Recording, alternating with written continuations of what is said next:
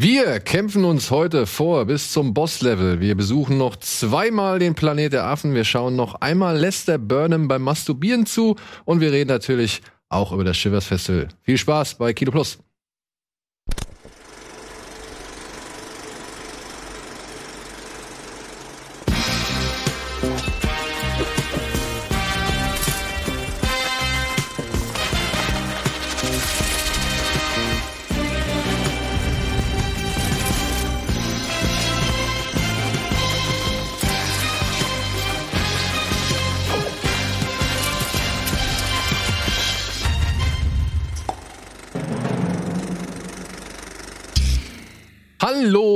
Herzlich willkommen zu einer neuen Ausgabe Kino Plus. Heute mit Antje, mit Etienne.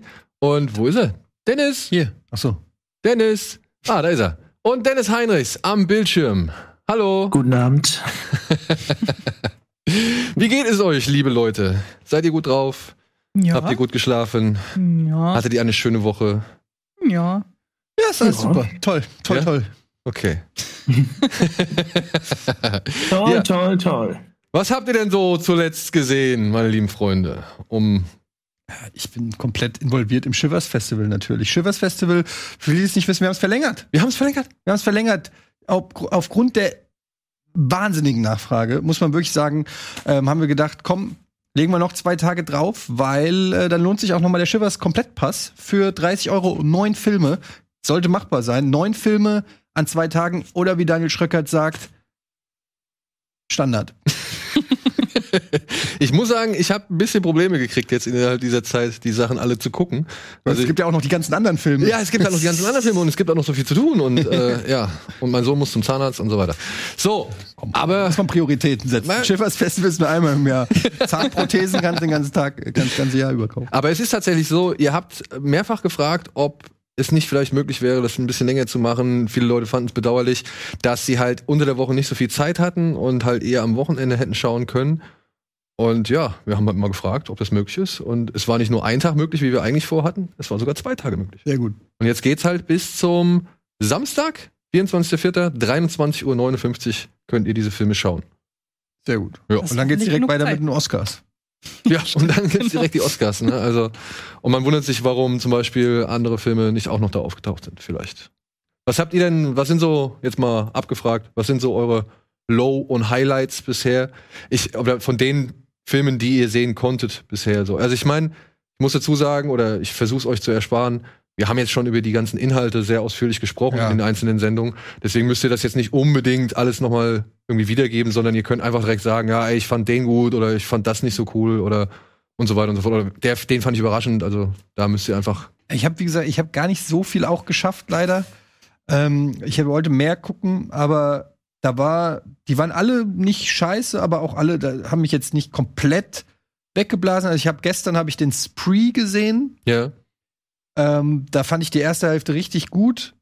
Fand den auch gut umgesetzt, sehr authentisch umgesetzt, weil man achtet ja dann schon immer auf diese, so wie der Chat dann da unten durchläuft und wie das alles inszeniert und so. Da fand ich, das war sehr, sehr äh, glaubwürdig umgesetzt.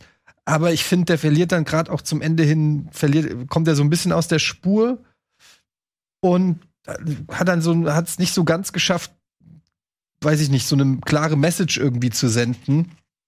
Also ich habe zwar schon irgendwie verstanden, auch dann mit dem Abschlusssong, aber ähm, da habe ich irgendwie, da wurde dann mir, der ist dann fast schon ins Alberne abgedriftet.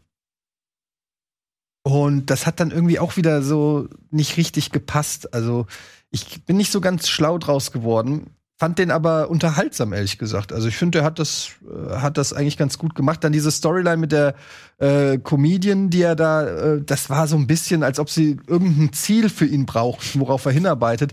Und dann am Ende, äh, dass das dann da so ein Zweikampf wurde und so, das hat, ich weiß nicht, war nicht ganz rund der Film, war nicht ganz rund. Ich mochte den Schauspieler, ich habe die ganze Zeit überlegt, woher kennst du den, woher kennst du den? Der kommt mir so bekannt vor. Und weißt? Ja, Stranger Things. Ja, genau. Ja, und ich finde, er hat es auch gut gemacht. Und ähm, waren auch ein paar lustige Szenen und generell, also handwerklich war der gut. Kann man, kann man machen. Äh, was habe ich noch geguckt hier? Äh, ich kann mir doch die Namen nicht merken. Das auf der Farm, den Horrorfilm. The Dark and the Wicked. The Dark and the Wicked. Fand ich gut. Ich fand den gut auch. Ich fand den gut. Ich fand den, ich bin ja bei Horrorfilmen, weiß ja, mich schwierig, ne? Ja, ja. Ähm, aber, aber wenn ich, es gibt eigentlich beim, äh, also wenn ich einen Horrorfilm ganz gut finde, ist das eigentlich schon normalerweise gut, weil äh, die, eigentlich gibt's nur die Kategorie ganz gut oder komplett schlecht. Weil so richtig geile Horrorfilme kann ich, glaube ich, an einer Hand abzählen, äh, die ich bislang in meinem Leben gesehen habe. Und ähm, deshalb war der schon okay, hat ein paar richtig gute, richtig gruselige Szenen. Ähm, hat aber auch wieder so ein paar Szenen, wo du dir denkst, warum machst du das jetzt? Ja, also das sind dann immer so, aber das ist, ich schätze mal, das gehört einfach zum Genre mittlerweile dazu. Und er war auch gut inszeniert, er hat eine geile Atmosphäre auch einfach gehabt und auch dieses Dilemma von dieser ähm, ja, Frau, die da äh, mehr oder weniger allein gelassen wird mit dem, mit dem ganzen Kram. So, das fand ich auch noch mal, ähm, fand ich auch noch mal einen ganz guten äh, Twist. Das war noch ähm, äh, The Old Ways. The Old Ways. The Old Ways. Fand ich auch ganz okay. hat auch ein paar, also hat einen Jumpsquare, da habe ich, glaube ich, ein bisschen, äh, vielleicht ein oder andere Tröpfchen wirklich locker gemacht. ähm, Äh, Maus oder was? Oder Ratte? ja, mit der Ratte. Ja, Ja. Da gibt es einen Jumpscare mit einer Ratte. Ähm, da habe ich wirklich, da war ich wach. Also ich habe den so im Bett geguckt und schon so ein bisschen so, und dann so "Boah, alles klar, ich bin da, was los? so, was los? Und hat dann auch noch mal gegen Ende hin auch noch mal Fahrt aufgenommen. Aber da sage ich ganz ehrlich, so Dämonenbesetzfilme, ich bin da nicht so anfällig für. nee. Nee, ich. Da habe ich auch, glaube ich, einfach schon genug. Also, man hat so viele Sachen in dem Bereich schon gesehen und ähm, da, da bin ich so ein bisschen satt, was das angeht. War aber ein interessantes Setting da irgendwo in Guadalupe oder wo das war.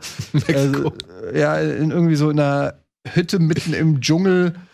Ähm, und ähm, fand ich eigentlich vom Setting her ganz interessant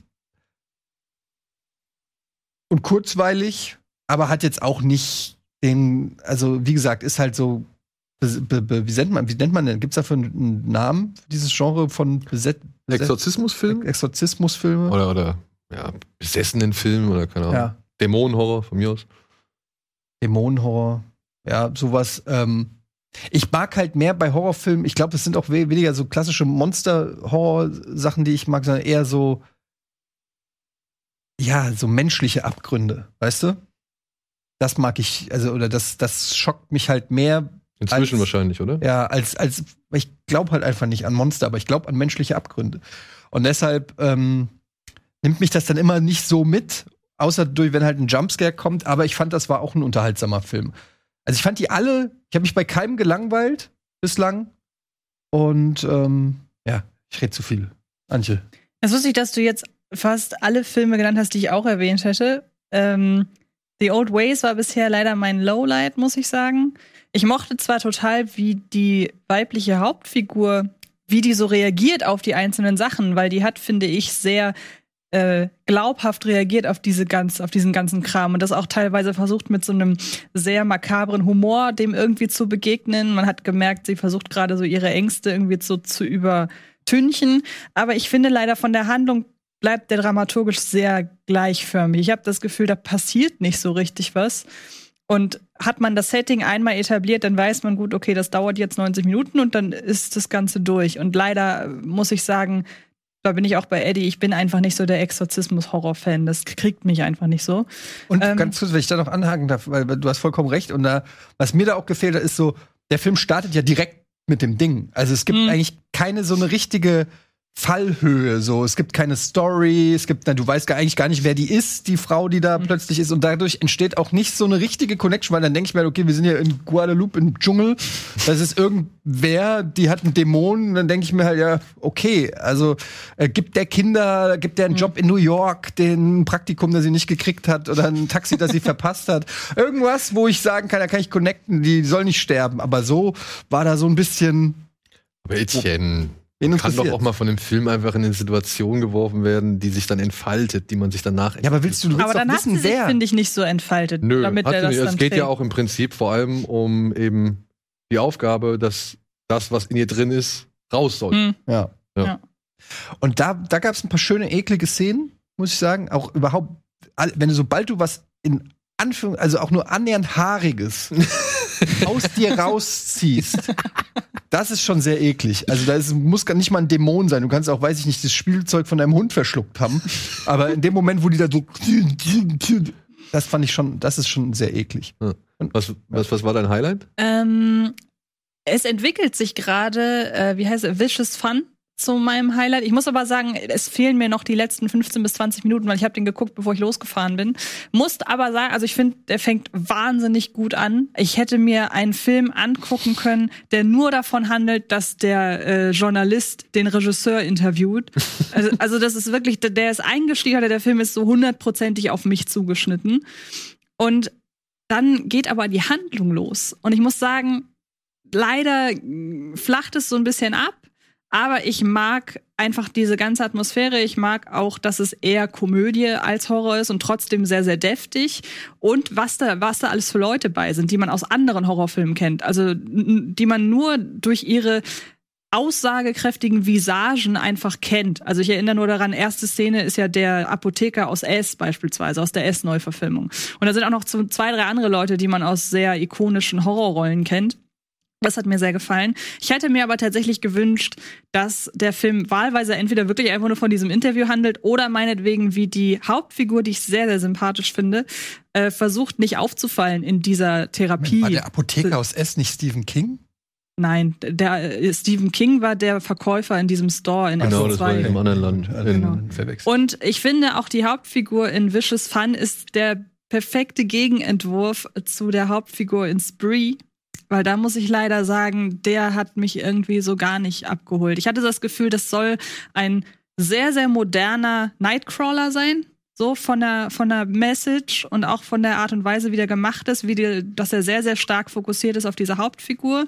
Und ich sage auch gar nicht, dass jede Figur in irgendeiner Form sympathisch sein muss. Es kann ja auch sein, dass die einfach ätzend ist, aber irgendwas Reizvolles hat. Und für mich hatte die Figur in Spree leider auch nichts Reizvolles. Das war für mich einfach nur, ja gut, die will halt Klicks haben und greift zu sehr rabiaten Mitteln. Und das war's dann aber auch. Ja, das Problem daran ist, es ist auch einfach dann zu, also für eine also für eine ernsthafte Kritik, also diese Message, ich will mach alles für Klicks, ne, das Mhm. checkt ja ein Fünfjähriger nach zwei Minuten, aber das sagt er ja sogar auch. Also, aber am Ende äh, die äh, mit Geisterfahrt, äh, dann überschlägt sich das Auto, dann geht er noch in Comedy Club, entführt die Comedian, äh, landet am Ende komischerweise bei sich zu Hause, wo er seine Mutter umgebracht hat, bringt auch noch seinen Vater um. Äh, also, das ist so over the top am Ende, dass Gut, danke, Eddie.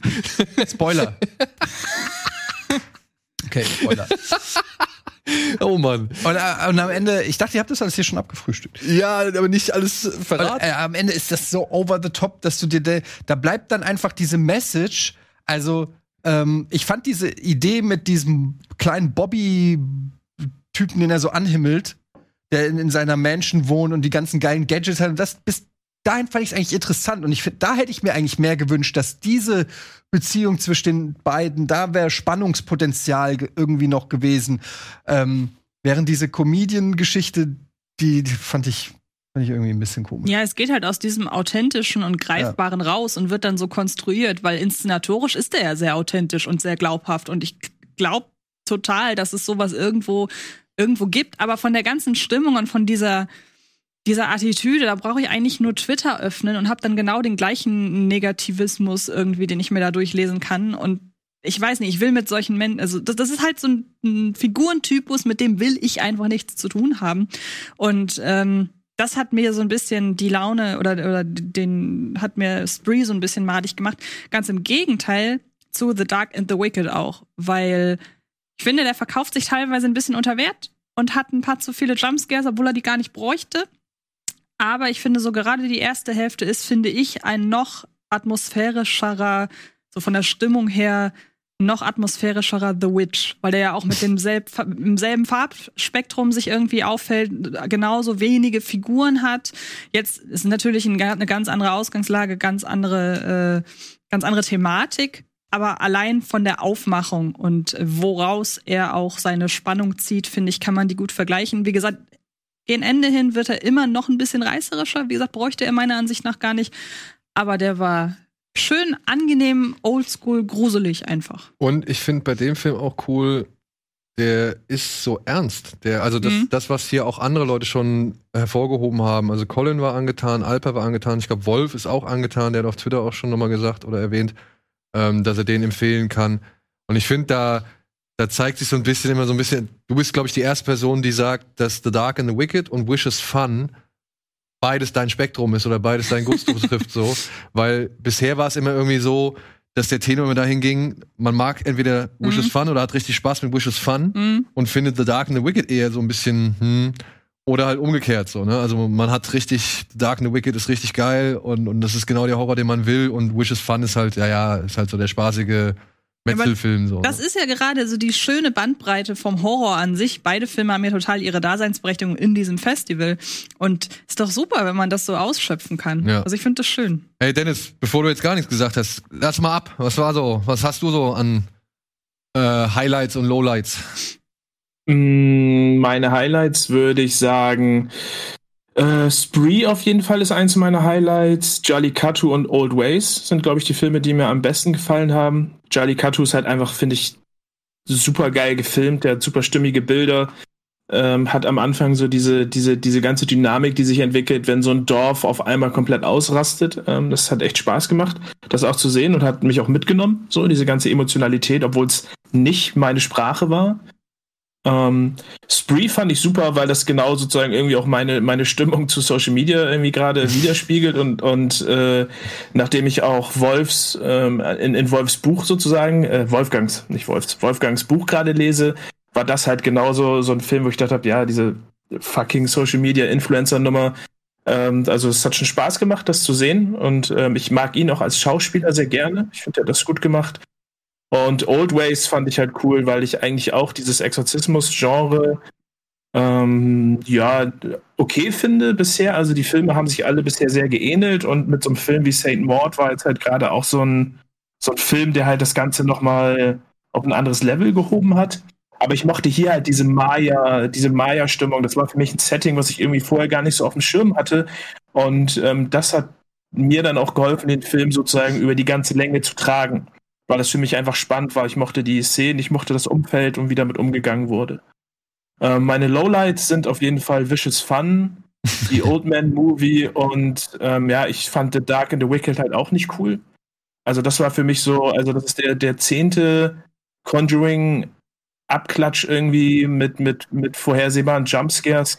Der war halt cool produziert, The Dark and the Wicked. Ich fand, der hat mit, mit am meisten rausgestochen vom, von, von der Stimmung aber äh, die Story zum zehnten Mal irgendwie aufgedröselt, ähm, hat mich dann auch nicht abgeholt. War, ist in der Mitte äh, mit, der, mit der Karottenszene eine sehr schöne Hommage, bin ich der Meinung, an Suicide Circle oder Suicide Club von äh, Sino Sono, glaube ich. Ja, Shi und Sun, Ko- ja. Koreanischer oder, oder japanischer Film. ja. Da musste ich auf jeden Fall dran denken. Ähm, ja, aber der war halt der, gut gefilmt, aber dies, das holt mich einfach nicht mehr ab, dieses, dieses äh, in dem Sinne alte Menschen in irgendwelchen äh, besessenen Szenen, in, in irgendwelchen graubraunen Häusern. Das holt mich nicht mehr ab. Vicious Fun, muss ich sagen, äh, habe ich, glaube ich, ab Minute 60 angefangen zu skippen, weil das halt, also, also so eine unsympathische und nervige Hauptfigur. Ähm, ich fand es cool, dass mich dieses 80er-Setting immer noch so abholt, ähm, aber ich hätte mir gewünscht, dass der sozusagen in diesem, in diesem Roundtable sozusagen, dass der dort irgendwie bleibt und das Ganze noch länger ausspielt, ähm, um damit er sich sozusagen dort die Informationen holt, aber ab dem Moment, wo die dann sozusagen in die Küche kommen, war das für mich einfach so komplett 0815 billiger Quatsch irgendwie. Das hat mich, hat mich mega gelangweilt. Und Old Man Movie habe ich, ja, ich mag keine Knetfilme und der Pipi-Kaka-Humor, also das, ich verstehe nicht, was der Film von mir wollte. Ähm, Long Walk, also ich habe tatsächlich, glaube ich, auch alles gesehen. Long, Long Walk fand ich, fand ich cool. Ähm, war, war schön, muss man halt Bock drauf haben, so lange das zu gucken. Das letzte Land fand ich von den, von der, von der, vom, vom, vom Producing, fand ich den mega. Also da kann man nur den Hut vorziehen, wie das Ganze aussah. Was mich da halt rausgeholt hat, sind die tatsächlich wie immer die deutschen Dialoge. Das war echt sehr hölzern teilweise, wo ich dann mir gedacht habe, so redet halt einfach keiner irgendwie. Und Crazy World verdient halt meiner Meinung nach so den, den Publikumslieblingpreis, dass die halt einfach durchgezogen haben mit ihren Mitteln äh, und einfach gemacht haben mit dem, was sie hatten. Das ist mega respektabel, finde ich, dass die da so einen Film auf die Beine gestellt haben. Und äh, das hat dann einfach Spaß gemacht, sich das anzugucken. Ja, cool. Ja. Ja, siehst du, aber so geht's auseinander. Und ich find's geil. Ich find's schön. Ich find auch schön, wie die Leute bei uns im Forum reagieren und was sie halt, was sie halt zu den einzelnen Filmen sagen, wie aufgeschlossen teilweise dann zu den Filmen reagiert wird, auch wenn nicht irgendwie unbedingt ein Film so wirklich cool empfunden wurde, aber dann trotzdem immer mit Fairness und alles. Also äh, gefällt mir gerade richtig, richtig gut. Und ich kann auch noch mal sagen, Long Walk ähm, ist ein Film, der bei mir immer stärker wächst. Also der ist nicht perfekt, der ist auch echt ein Tick zu lang so und ist sehr sperrig in seiner Erzählung, weil er versucht halt irgendwie, sag ich mal, einen Zeitkreis immer wieder zu schließen. Also indem er halt von da was zeigt, von da was, also immer von anderen Positionen. Und Ich finde, achso, ja, ähm, das, das ist tatsächlich mir aufgefallen bei allen Filmen, was, was, wenn ich an allen Filmen eine gemeinsame Kritik hätte, ist, dass mir alle Filme zu lang waren. Also ich hatte, ich hatte das Gefühl, dass die alle irgendwie in die Richtung eine Stunde 40 gingen. Ähm, und äh, ja, ob das ist, scheint so mittlerweile echt einfach der Standard zu sein, anstatt irgendwie mal einen guten 90, 100 Minuten zu machen, müssen die Filme immer alle mindestens 100 Minuten sind eine Stunde 40. Achso, ja, sorry, dann ich meinte, ja. Nee, oder habe ich, dann muss ich mal gucken, eine, waren die, war, wie lange ist Vicious Fun? Ist der 1,40? nee, der ist so, glaube ich, 95 Minuten. Nee, 1,40 kommt hin. Ja? Doch, mhm. Okay, aber A Long Ways ist 95 Minuten, das weiß ich noch. Und Old Man Movie ist auch nicht so lang. Und ähm, das finde ich auch. The Dark and the Wicked ist auch 95 Minuten lang. Der ist auch nicht wirklich. Aber Old Man Movie, da muss ich Dennis zustimmen. Das ist, ich glaube, der geht auch wirklich ziemlich genau 90 Minuten. Aber ich, ich habe den geguckt ungefähr bis zur Hälfte und dann war mir das irgendwie alles zu. Anstrengend.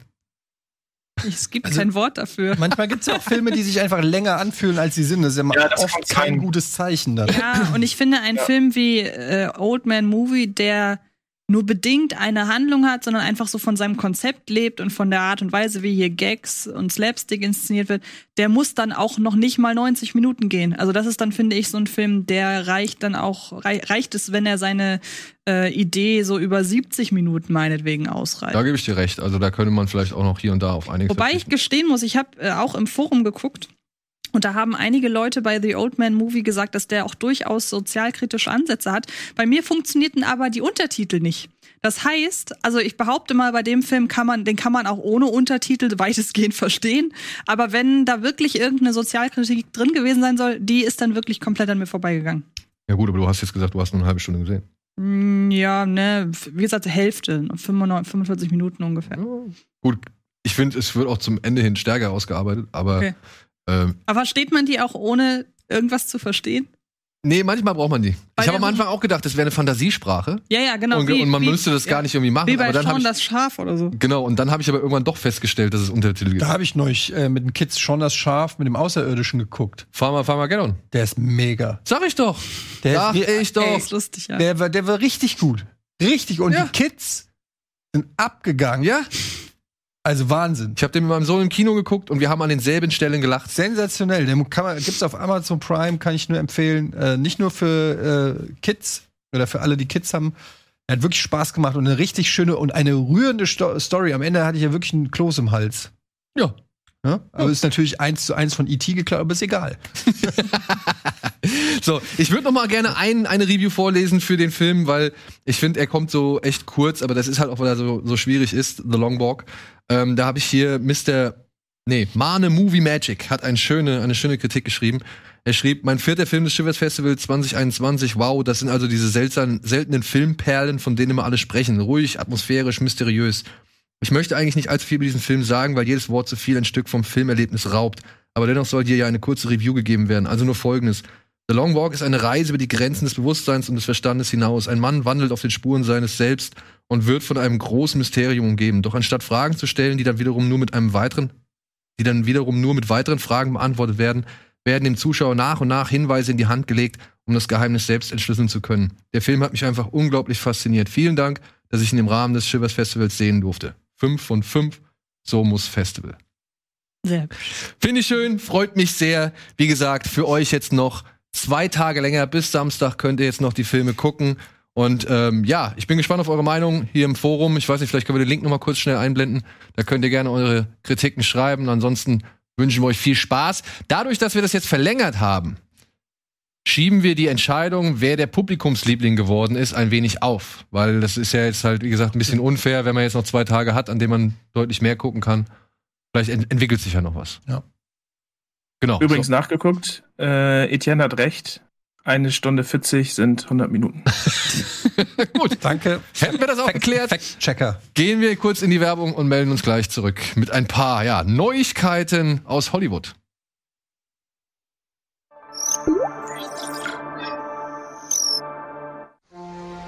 Bitburger. Mit bestem Hallertauer und Bitburger Siegelhopfen. Feinherb, frischem Geschmack. So gut kann Bier schmecken. Und deshalb bitte ein Bit.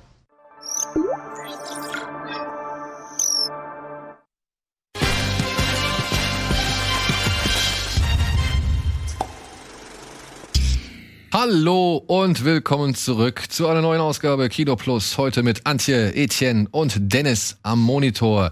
Und ja, ein guter lieber Freund des Hauses hat uns eine Grußbotschaft geschickt. Live aus Hollywood. Bitteschön. Meine lieben Bohnen, mein lieber Schröck, der Steven meldet sich aus Los Angeles und zwar aus dem Garten des Hotels, weil es gibt äh, nur drei Bereiche, in denen ich mich aufhalten kann. Mein Zimmer, der Garten oder auf den Arbeitswegen rund um die Produktion der Oscars. Ansonsten darf ich das Hotel nicht verlassen. Und es ist ganz spannend, was in diesem Jahr alles ansteht. Ähm, der rote Teppich wird komplett anders sein. Es sind nicht so viele Teams wie man jetzt annehmen würde, am roten Teppich insgesamt nur zwölf, zwei nationale und zehn internationale.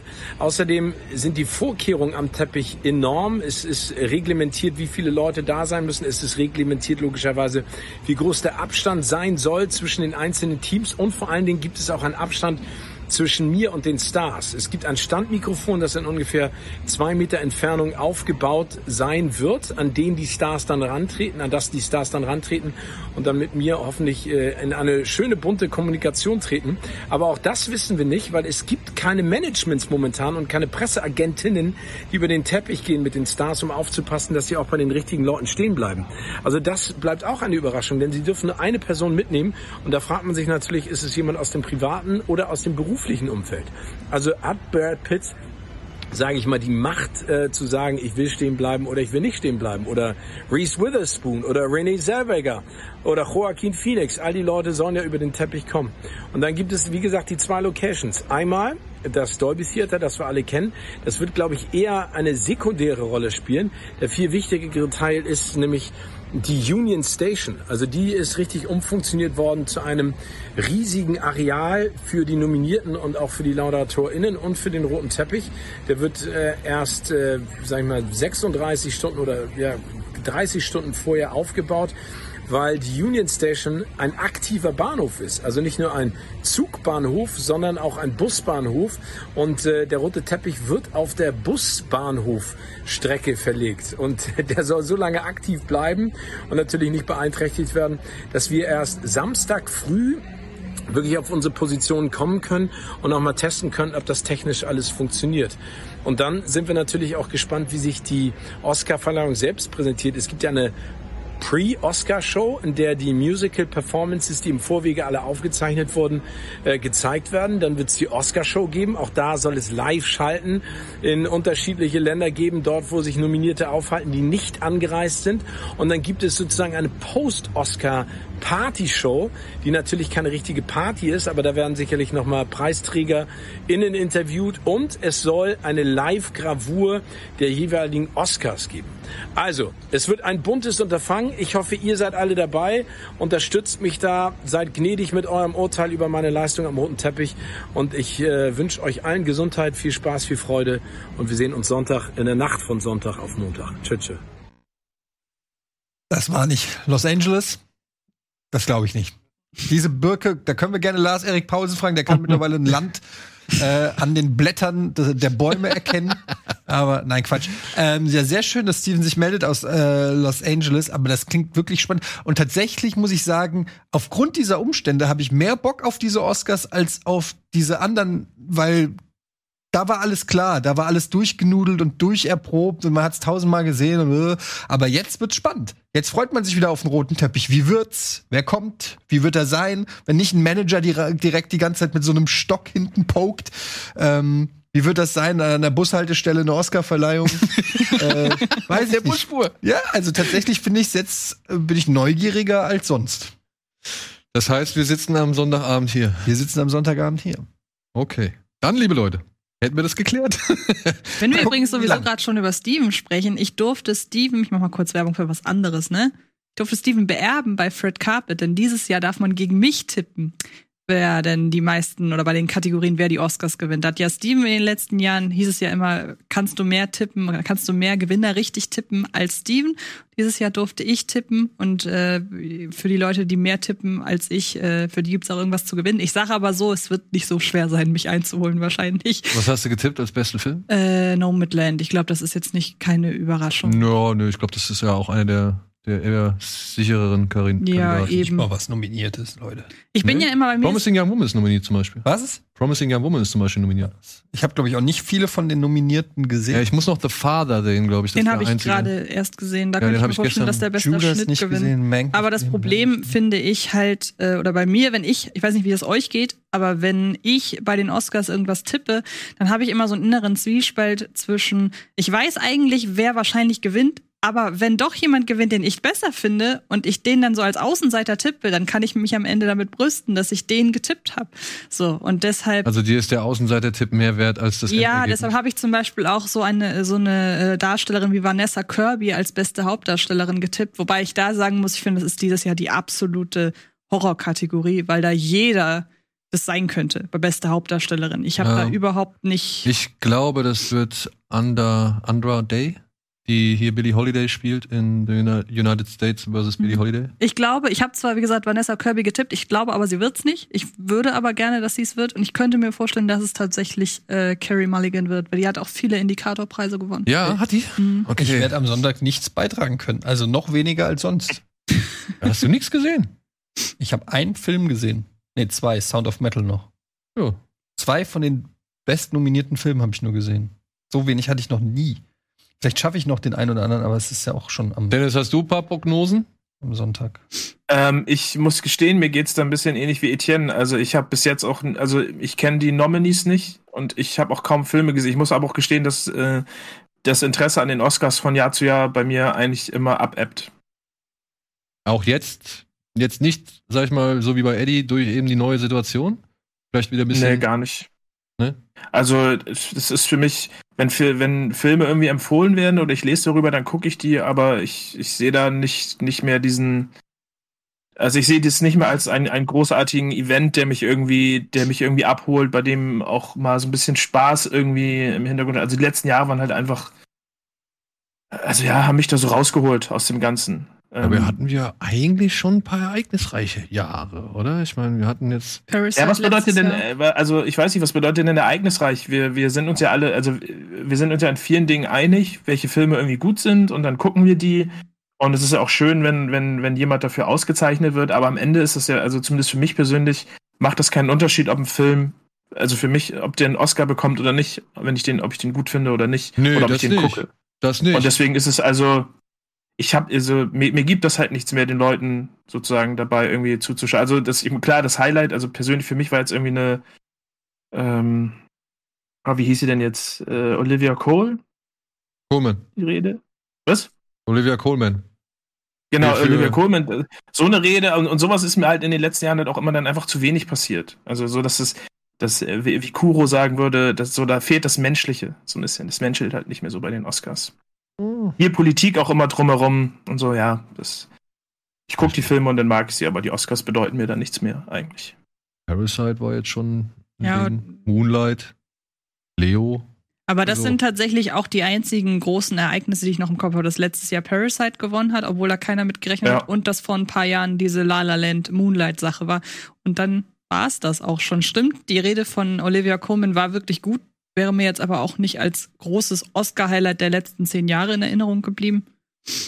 Ich bin da leider ziemlich bei, bei Dennis und dann war das auch nicht gerade förderlich, dass ich letztes Jahr die Oscars nicht geguckt habe und festgestellt habe, es geht ja auch so. Ich kann ja auch am nächsten Tag gucken, wer gewonnen hat. So. Ähm, ja, ich Aber hatte das geht leider. doch immer. Also, Ja, aber ich hatte letzt, ich hatte gehofft, wenn ich das mal nicht live miterlebe, dass ich dann das Gefühl habe, irgendwie hat mir was gefehlt. Aber das hatte ich letztes Jahr nicht und deshalb glaube ich auch, dass ich dieses Jahr gar nicht erst gucken werde. Ehrlich gesagt. Okay, machen wir es doch nicht. Machen wir es nicht? Nee? Okay, ist, ist hiermit abgesagt? Ich, ich werde eh nicht bis Ende durchhalten. Ich kann einfach nicht mehr bis Aber habt doch bitte euren Spaß damit und macht das Ich wollte gerade sagen, nicht. also- hier für, die, für das Essen von Silke, ehrlich gesagt. Oh, jetzt, jetzt, oh. Jetzt. Silke in dem Moment. Schönen Dank. Danke. Ich dachte, wir machen dieses Jahr nicht. Also ich weiß, wir haben die Toastbrote auf jeden Fall schon zu Hause. Ich habe dank dir ein bisschen Bock. Mhm. Ich bin trotz allem ein bisschen gespannt, aber mich interessiert auch ehrlich gesagt mehr das Drumherum Mhm. als die als die eigentliche Preisverleihung an sich, weil ich jetzt auch schon in einigen Sachen sehr viele Fragezeichen sehe, aber halt in anderen Sachen auch schon sehr sichere Gewinne oder einigen Bereichen sehr sichere Gewinne. Und dementsprechend, ja, es geht mir, glaube ich, nicht mehr um die Auszeichnung für gewisse Dinge. Ich freue mich, wenn aber halt eben, so wie bei dir, also da bin ich bei dir, wenn du sagst, eher mal so einen unscheinbaren Tipp nehmen und wenn der dann Mhm. gewinnt, ich finde, das sind auch die schönsten Momente. Ja, eben. Ja, und trotzdem, ja, ich, ich, wie gesagt, ich guck mir sowas problemlos an. Ich meckere da auch gerne drüber, aber jetzt gerade durch dieses Jahr hat man ja wirklich wieder so eine Unbekannte. Ja, wie gesagt, wenn es um 20.15 Uhr liefe, wär, würden wir auch über was anderes sprechen, aber wir reden von mitten in der Nacht. Ja, wir reden von mitten in der Nacht. Können halt alle nicht mehr so jung sein wie Daniel. Das ist okay. Noch jünger als ich sind die kommenden Trailer, die wir hier in Billig oder Willig mal kurz aufgesammelt haben.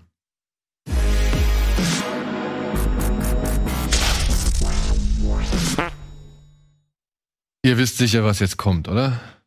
Ist, seit, seit wann, äh, Entschuldigung, habe ich das, ist billig oder will ich nicht normalerweise Poster? Hat sich da was geändert? Wir haben Willig denn oder Willig ein bisschen erweitert zu den Ersteindrücken und ersten Informationen und ersten Bildern, die es zu irgendwas geben kann. Das können sowohl Poster sein als auch Teaser, Trailer oder Bilder vom Set und so weiter.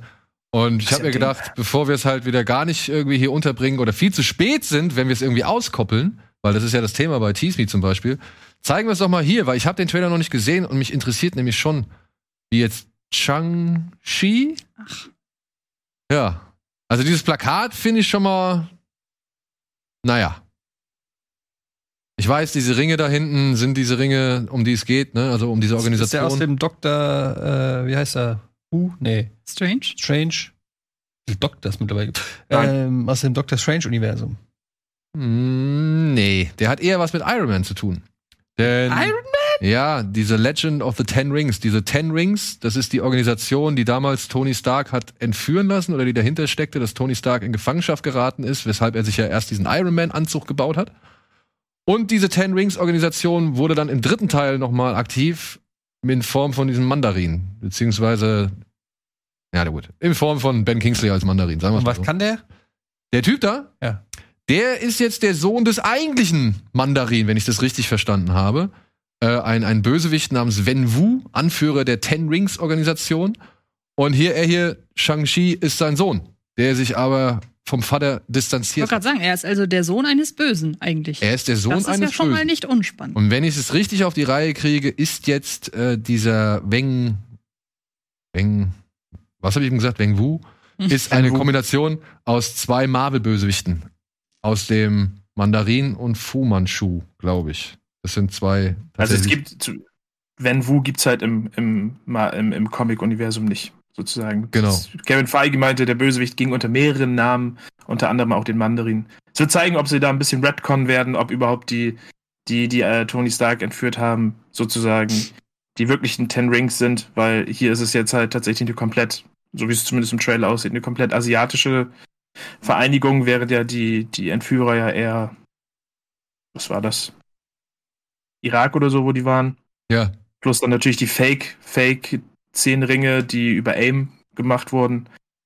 Spannend, wie sie das, ob sie das irgendwie aufklüseln oder ob sie einfach sagen, was interessiert mich, was ich vor zehn Jahren gemacht habe. ja, das fände ich auch geil, wenn sie jetzt wirklich äh, ja, drauf scheißen würden und das überhaupt keinen Bezug mehr hat. Aber ich könnte es mir nicht vorstellen.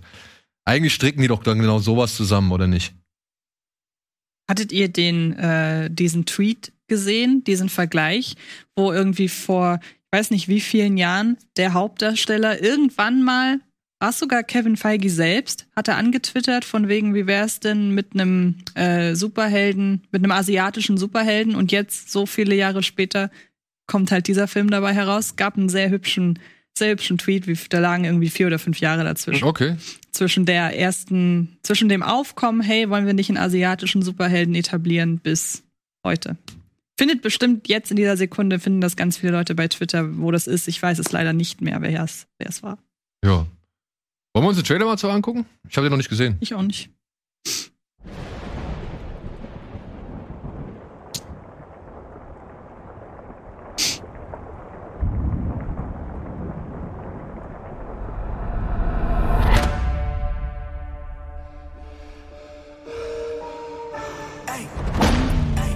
Ich gab dir zehn Jahre, um dein Leben zu leben.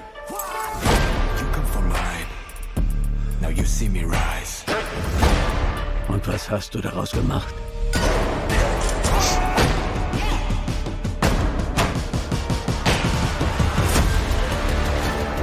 Du warst immer in meinem Schatten.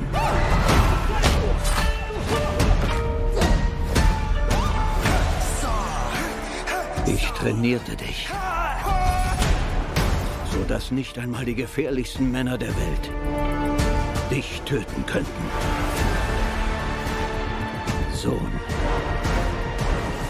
Es ist Zeit, deinen Platz einzunehmen. An meiner Seite. Oh. Das wird nicht passieren.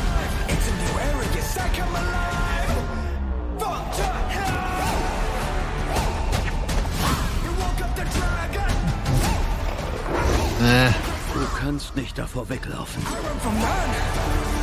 wer du wirklich bist.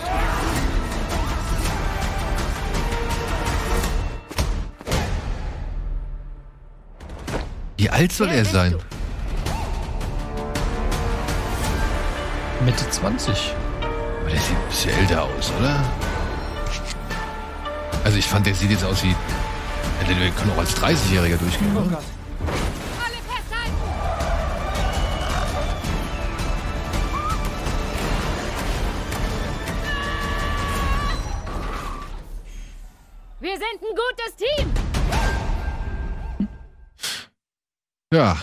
Ist vom Je Regisseur. öfter, ich, je öfter ich diesen Trailer sehe und diese Szene nach, den nach den Tra Credits, Alter, da krieg ich das Würgen. Also, also, also so einen schlechten Gag dann noch in den Trailer zu packen irgendwie und das nach den Credits, wo der wurde eigentlich ganz cool aufhören könnte, der Trailer. Macht mich fassungslos. Ich muss auch sagen, also ob das jetzt, weiß ich nicht, eine Netflix-Produktion ist oder, oder der nächste Marvel-Film, ich finde, da ist jetzt nicht mehr viel Unterschied, oder? Also, man erkennt so ein paar Details hier. Bei diesem Arm hat man diese Ringe gesehen. Das ist ja wohl das, was ihm die Macht gibt, ne? Wenn ich Aber welche macht denn? Naja, diese Ten Rings sollen halt. Ist halt wieder so ein ultramächtiges Artefakt, oder beziehungsweise sind halt wieder so ultramächtige Artefakte, den Infinity-Steinen nicht ganz unähnlich oder zumindest in, in Richtung der Infinity-Steine gehend. Und eben hat man dieses, diesen einen Shot gesehen, wo dieser Unterarm zu sehen war, da waren die drumrum.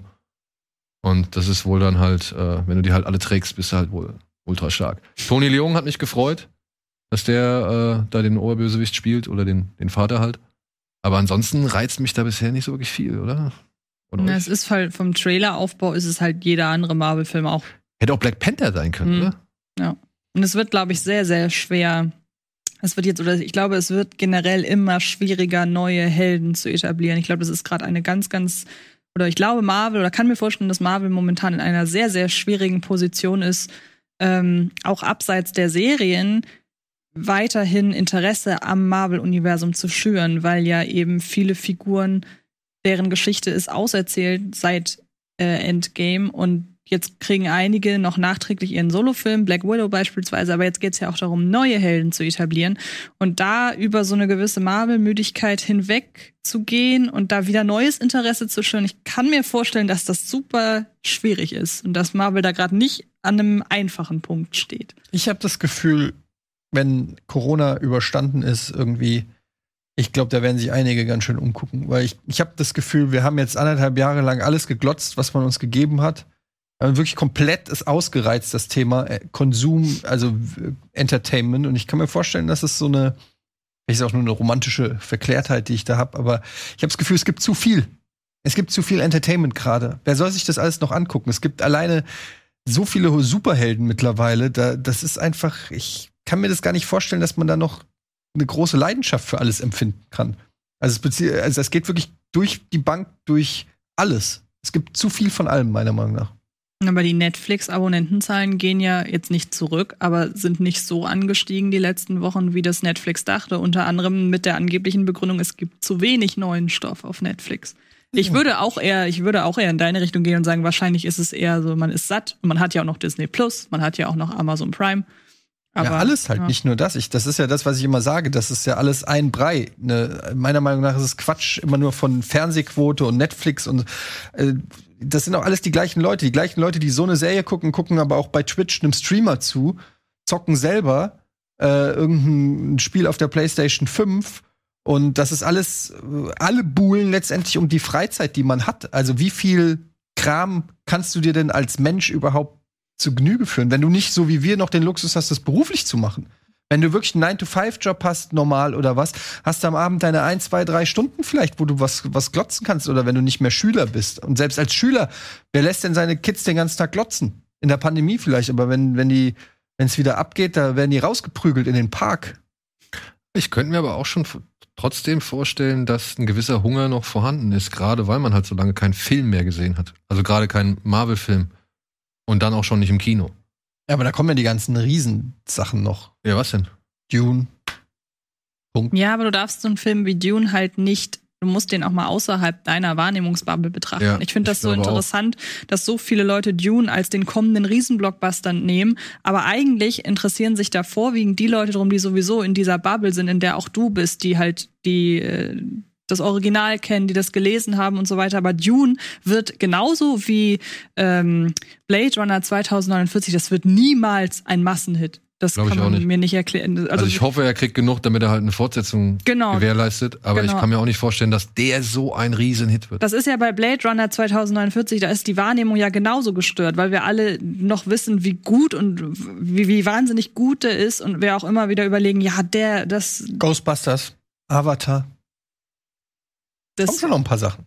ja, aber das passte gerade überhaupt nicht zu dem, was ich gesagt habe. Ja, ich meine, Äh, dass denn- einfach noch Blockbuster kommen. Ja, ja. Richtig groß. Ja, aber da Aber gehört halt meiner Ansicht nach, da gehört aber meiner Ansicht nach Dune nicht dazu. Höchstens von der Produktionsgröße, aber Blockbuster bezieht sich ja nicht auf die Produktionsgröße, sondern auf den Erfolg. Und ich behaupte, Dune wird genauso wie Blade Runner kein Blockbuster.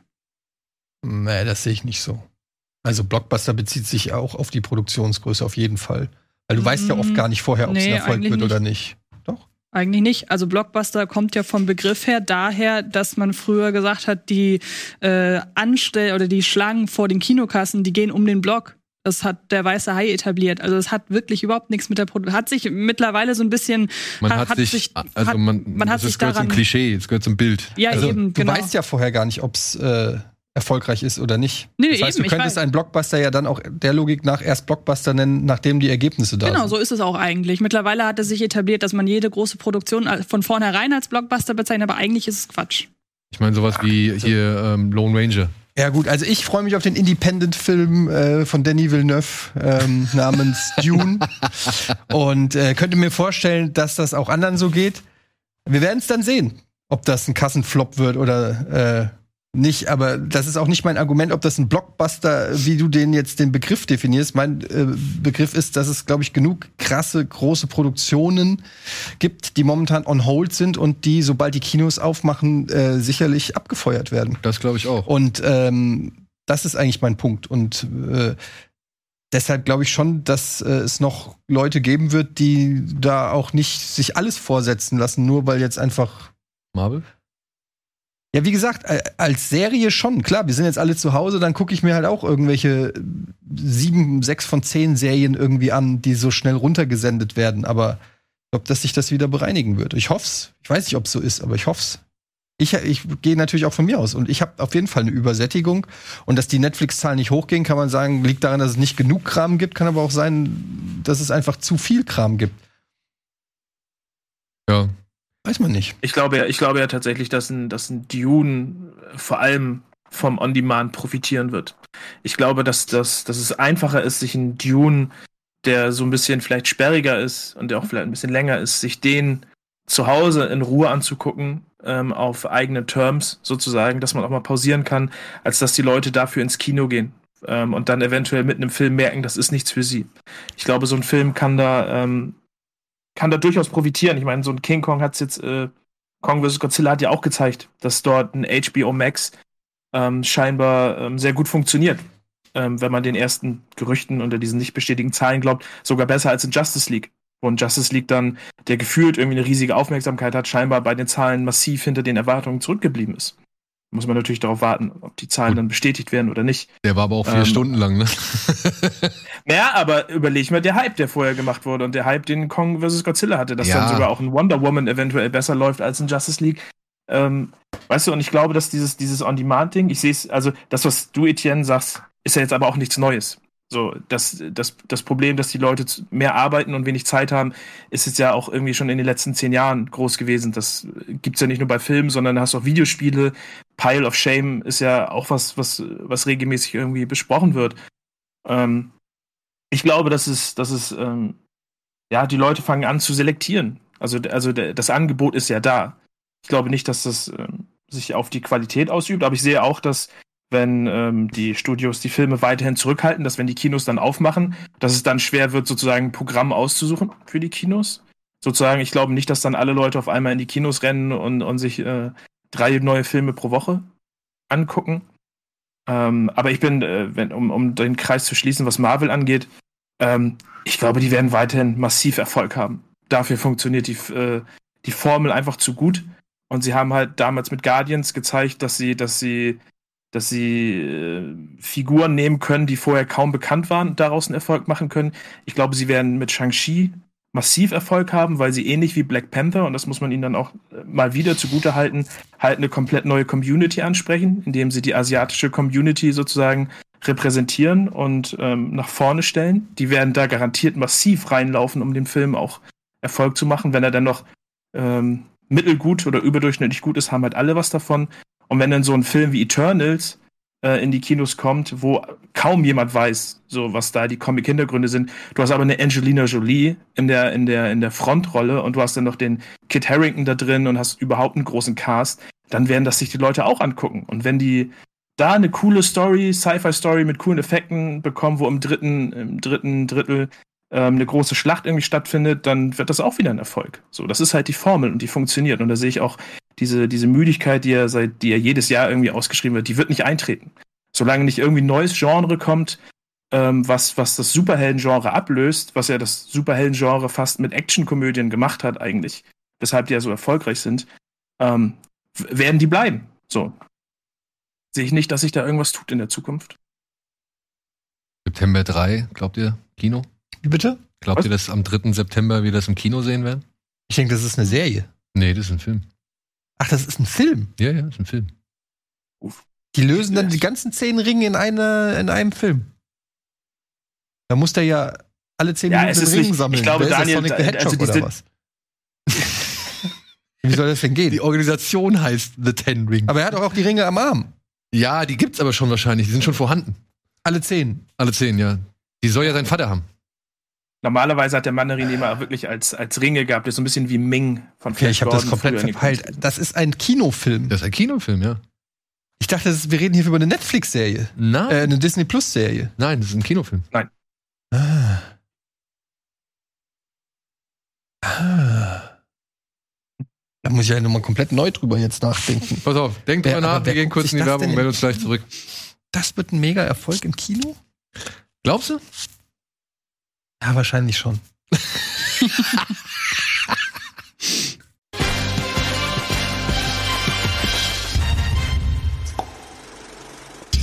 Hallo und willkommen zurück zur aktuellen Ausgabe Kino Plus mit Dennis, Antje, Etienne und mir. Etienne, hast du dir jetzt nochmal Gedanken gemacht darüber, ob Shang-Chi, Shang, Ja, ich bin Shang-Chi, eigentlich noch mehr enttäuscht, weil also als Serie hätte ich das noch irgendwie nachvollziehen können, aber für einen Kinofilm ist da also mein persönliches Interesse, aber das heißt natürlich nichts, ne? Also ich kann, wie Dennis sagt, diese, das ist ja die klassische Marvel-Formel und kann schon sein, dass die Leute da nach langer Zeit wieder Bock drauf haben. Ist immer schwer, so von sich selber aus äh, zu gehen, auf die Allgemeinheit zu schließen, weil dann wäre ja auch Captain Marvel ein Flop gewesen. Aber ähm, ich äh, kann dem halt nicht so wirklich was abgewinnen. Ist das eigentlich eine US-Produktion? Ja, äh, kurioserweise ist das der Regisseur von Short Term 12, Die Hütte und Oh Schloss aus Glas hieß der so oder Ja, ist eine sehr, sehr merkwürdige Vita, Von die der Typ Short hat. Term 12 auf den zu kommen, muss er auch erstmal. Ja, keine Ja. Ahnung, aber Die haben sich halt für die kommenden Filme halt wieder sehr viele fast schon Indie-Regisseure rangeholt, ne? Also äh, kaum irgendwie große Namen, sondern eher Leute, die halt äh, so über Festival und, und Indie-Filme erfolgreich waren. Ja, hier Shadow Knight von Benson und Moorhead zum Beispiel. War, auch, war ich auch überrascht. Chloe Sau macht Eternals, die vielleicht Mhm. dieses Jahr den Oscar für Nomadland und halt auch für die beste Regie Mhm. gewinnt. So, hast du den schon gesehen, den Nomadland? ja. Ist der gut? Ich fand ihn gut, ja.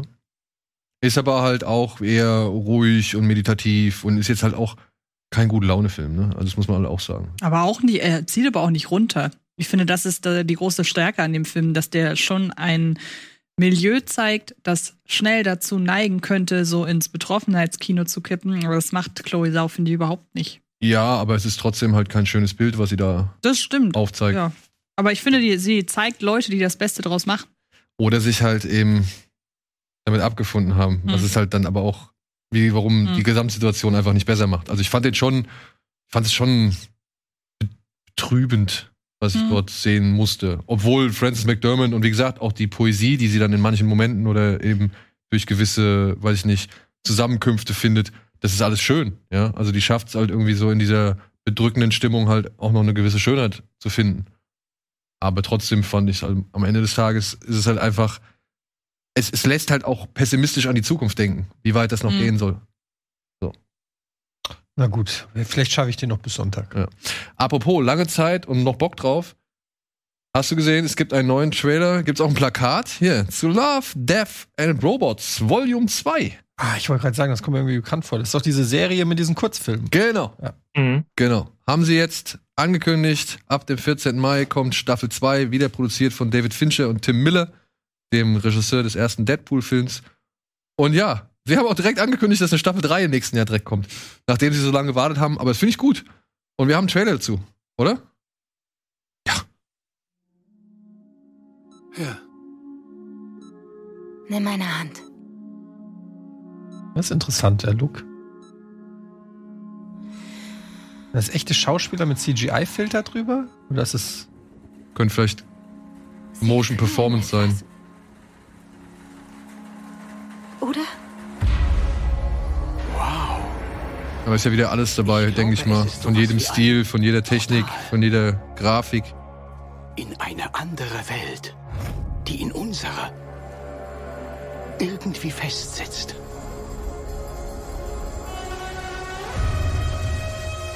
Wieso sollte man all das aufgeben? Wieso? Ich lebe jetzt schon seit 218 Jahren. Aber sau viel computeranimiert. Ich hoffe, ein bisschen Zeichentricks noch mal mit dabei. War in, dem, in der ersten Staffel, war da nicht auch alles nur äh, animiert? Nicht alles. Da gab's auch, Echte? äh, ja, was heißt echte Zeichentrickfilme gab's da halt auch. Ja, meine ich, aber keine, keine normalen Real. Ja, okay, ganz klar.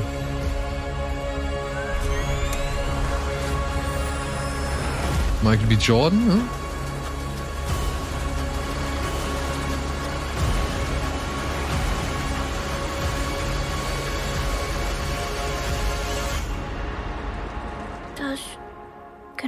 Das habe ich mir gewünscht. Also ich hab wieder Lust. Ja. Ich mag das auch. Da muss ich mal den. Ich habe den ersten noch gar nicht zu Ende geguckt. Da hab ich, Nee. nee. hab ich, wie viel Ist gibt's ja, ist ja halt einfach, das sind Kurzfilme. Ja, ja, ich weiß. Wie viele sind das? Ähm, Gott, das sind gar nicht mal so wenig. 21 oder so? Ach was. Aber ja, da sind ja auch, manche sind ja auch nur drei Minuten lang oder sowas. Okay. Aber ist schon eine stolze Anzahl. Trotzdem, wie gesagt, finde ich die Idee cool, dass man den Leuten da freie Hand gibt, um sich auszutoben und halt auch mal Stoffe in digitaler Form zu präsentieren, die halt nicht immer nur unbedingt nach Massengeschmack ausgerichtet sind. Ja, ich äh, habe ich Bock drauf, ja. Mir. Aber apropos zweite Staffel, da wurde ja gestern noch eine angekündigt für Juni. Habt ihr das mitbekommen? Ted Lasso? Stimmt! Stimmt, habe ich auch gesehen. Pressemitteilung. Ja, Ja, habe ich haben sie rausgeschickt. ist Ja. das, ne? Da Zweite freue ich mich drauf. Ja, Ja, auch. Finde ich auch gut. Ja, ich meine, gut, nach den, was haben sie gekriegt? Golden Globes und Emmys, Mhm. glaube ich, ne? Mhm. Ähm, Zu Recht. haben sie ja schon einfach den Prüfstand, dass das in Ordnung Ja. war, was sie da Das gemacht ist auch haben. eine richtig schöne Feel-Good-Serie, Ja. finde ich. Ne? Das ist genau das Richtige für die Pandemie. Meine Mutter, ich habe sie ja meiner Mutter empfohlen, die hat mir während jeder Folge irgendwie geschrieben, wie geil sie jetzt den und den Moment fand. also die war auch richtig begeistert. Ja. So, womit wir mit, ja, bei den Streaming-Tipps wären für diese Woche. Wir haben wieder eine kleine Auswahl zusammengestellt und die könnt ihr jetzt hier schon mal kurz vorab sehen. What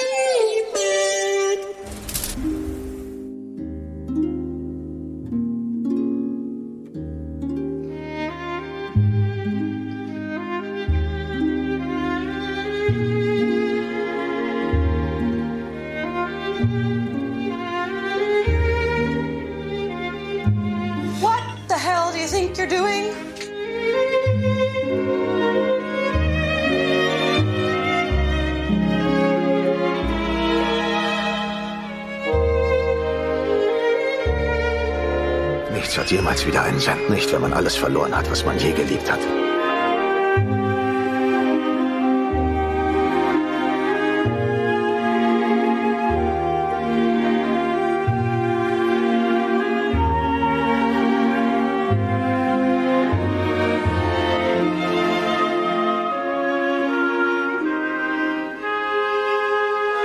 Michael, echt jetzt?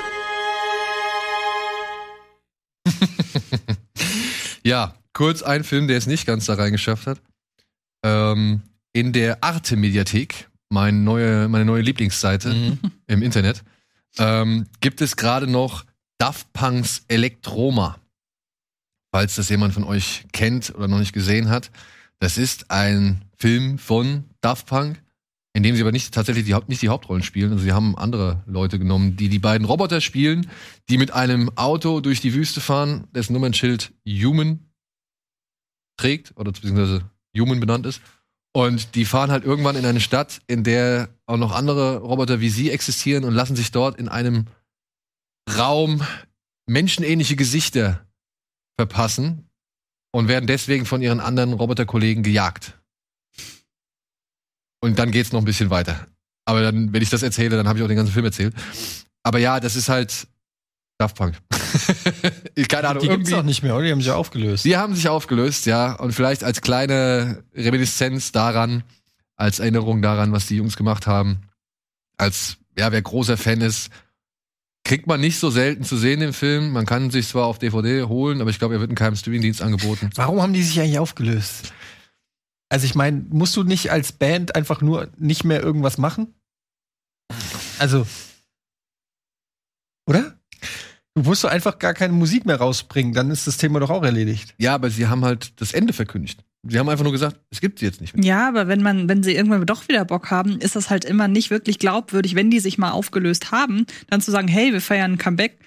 So, wenn sie einfach wirklich nur sagen, so, erstmal veröffentlichen wir nichts und dann in zehn Jahren vielleicht wieder, nimmt man sie weiterhin ernst. Haben die Ärzte auch gemacht. Ja. Oder Ja, auch Steven gemacht. Soderbergh als Ich- Regisseur, den man auch nicht mehr ernst nehmen kann. hat ungefähr fünfmal gemacht Siehst du? und sein letztes Album angekündigt. Ich halte nicht so viel davon, von Ja, Künstlern, die einen, Kam- die, die. Ja, ich verstehe es, Moment, du sie sind doch noch gar nicht wieder da. Also ich weiß gar nicht. nein, nein, nein, nein, nein, ich weiß. Du musst doch weiß. einfach nur nichts mehr machen. Also das ist so. Ja, aber sie, sie sagen doch, wir sind, also wir machen nichts mehr. Es ist vorbei. Schicht. Ja, aber Ende. das. Ja. Naja. Sie Ich glaube, das, das passt aber auch, das passt zu Daft Punk ganz gut. Also die, dass die sozusagen sagen, die schließen halt komplett mit dieser, mit dieser maskierten Nummer ab. So, das, ich finde, das passt für die, so wenn man die, wenn man die als Künstler irgendwie verfolgt. Das sind so welche, die machen, die machen halt so ganze Sachen. Die sagen, wenn die aufhören, so, dann existiert die Band halt auch einfach nicht mehr. So, Daft Punk verschwindet jetzt tot. Lassen das Ding in der Wüste irgendwie explodieren und ähm, das war's für die. Was Bevor übrigens die aus dem sozusagen- Film entnommen wurde. Na, bevor die sozusagen, sozusagen sagen, nö, wir machen einfach keine Musik mehr und wir faden so out, die sagen dann, nö, zack, bumm, Ende. Zack, bumm, Ende. Warum haben sie es gemacht? Vielleicht kommen sie eines Tages wieder, dann kann man sagen, okay, war wieder ein Gag von denen, weil die haben ja schon sehr viele Gags äh, irgendwie in diese Richtung gebracht. Oder vielleicht ist es aber auch wirklich einfach vorbei. Was ich persönlich ziemlich schade finde, weil ich mochte die Musik von denen. Ich mochte auch die, die Visuals oder die Ideen, die sie halt immer versucht haben, mit ihrer Musik äh, zu kombinieren und zu verbinden und, und auszugestalten. Und Was ist der Unterschied zwischen Gorillas und Daft Punk? Daft Punk sind tatsächlich zwei Menschen, die auch auf Eine der Bühne stehen. Frage. Wollte Und damit sagen, dass es für mich gleich kl klingt. Gorillas und Daft Egal, komm. Machen wir zurück zu Kino Plus, Eddie. nicht Musik Plus. Jetzt, also wirklich, wenn ich jetzt sagen will, 6 9 klingt wie Jay-Z. Das ist Quatsch. Ach, siehste. Das ist ja auch völlig Quatsch. Das ist ja ganz was anderes. Aha. Around the world, around the world. Ich mag die auch. Ja, Ich mag sowohl die Gorillas als auch Daft Punk. Ja. Jedenfalls ist es jetzt egal, ob noch ein weiterer Tron-Film kommt. Weil Die werden die Musik nicht mehr dazu machen. eben. Und wenn Tron Legacy eins hervorgebracht hat, dann einen Soundtrack, der das Ganze noch mal ein bisschen hervorgehoben hat. Auch Mhm. wenn er nicht der beste oder das Beste ist, was Daft Punk jemals gemacht hat. Sondern eher ein bisschen mediocre. Aber der Film wäre ohne den Soundtrack nicht so gut gewesen. Das ist richtig. Das ist richtig. Der Soundtrack war schon echt gut. Das sage ich auch. Das sage ich auch. So, noch ein kleiner Mediathekentipp kommt in Form von Border daher. Über den haben wir schon sehr oft geredet, wirklich sehr oft. Unter anderem in Folge 248. Wer sich unsere Meinung jetzt zu Border nochmal anhören möchte oder ich weiß nicht, hat noch jemand irgendwie, hast du Border schon gesehen? Nee. Dennis, du? Ja, Hast du dich dazu schon mal geäußert? nee, ich glaube nicht. Willst du das? Nee. Okay. Also hat dich der Film auch nachhaltig verstört, zumindest die eine Szene? Ja, verstört ist es. Ich fand das alles langweilig und. Ist aber auch einer schwierig heute. Der ist ein bisschen kiebig heute da. Ja, Was ist da los, Dennis? Was denn Nee, da los? überhaupt nicht. Ich Doch, überhaupt nicht. Du hast heute Gar noch nicht nicht. viel Positives gesagt. Alles findest du blöd. Sag mal jetzt, was du toll findest, damit wir auch mal wieder ein bisschen. Sag mal was, irgendwas, was du magst. Da kommen wir gleich noch zu. Kommen wir gleich noch zu. Gut. Ja, also, Border ist jetzt in der ARD-Mediathek erhältlich. Sollte man sich mal angesehen haben, finde ich. Ist ein schöner Film. Erzählt eine düstere, aber auch eine schöne Geschichte und wie gesagt, beinhaltet den einen oder anderen unvergesslichen Moment. Oder hast du noch was hinzuzufügen? Ja, Ich habe schon sehr, sehr, sehr viel zu dem Film Ja. gesagt, glaube ich, auch hier. So, was können wir euch denn noch anbieten? American Beauty habe ich gesehen. Ja, da kommen wir gleich noch drauf. Ja, Ich, ich versuchte nur abzuhaken, was, was man halt noch nicht gesehen hat. Ähm, heute ist der Donnerstag. 22. 22. Okay, dann gibt's ab morgen auf Amazon The Climb. Hast du den gesehen? Ah, nein, das ist der mit den beiden Radfahrern, ne? Genau. Oh, nein, immer noch nicht. Den kann ich empfehlen, den fand ich nämlich sehr sympathisch, auch wenn er etwas schwierig ist. Es geht hier um zwei Freunde, die sich schon ewig kennen und die jetzt gerade einen Urlaub in Frankreich verbringen, um ein bisschen Rad zu fahren.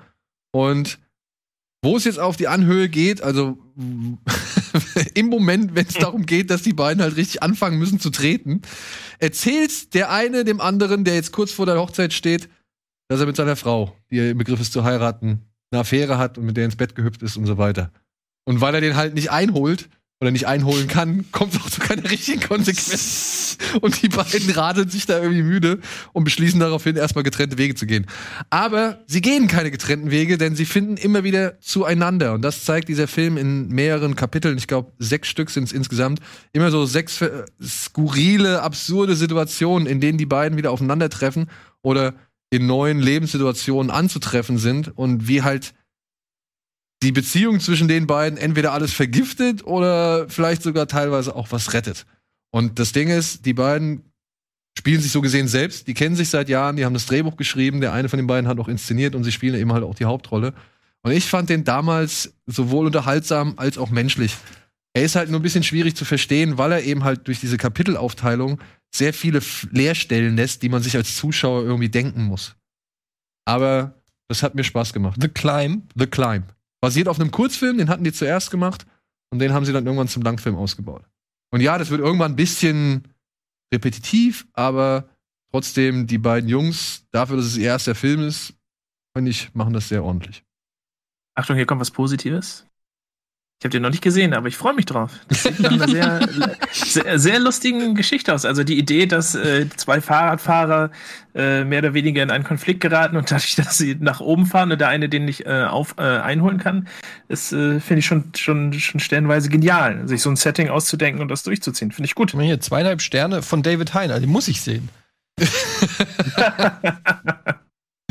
Gut, dann haben wir noch eine Dokumentation, die ist gerade auf Amazon erschienen. Die ist im Kino ein bisschen untergegangen, weil das, glaube ich, die kam direkt zur Corona-Anfangsphase, glaube ich, raus oder sollte da rauskommen, ne?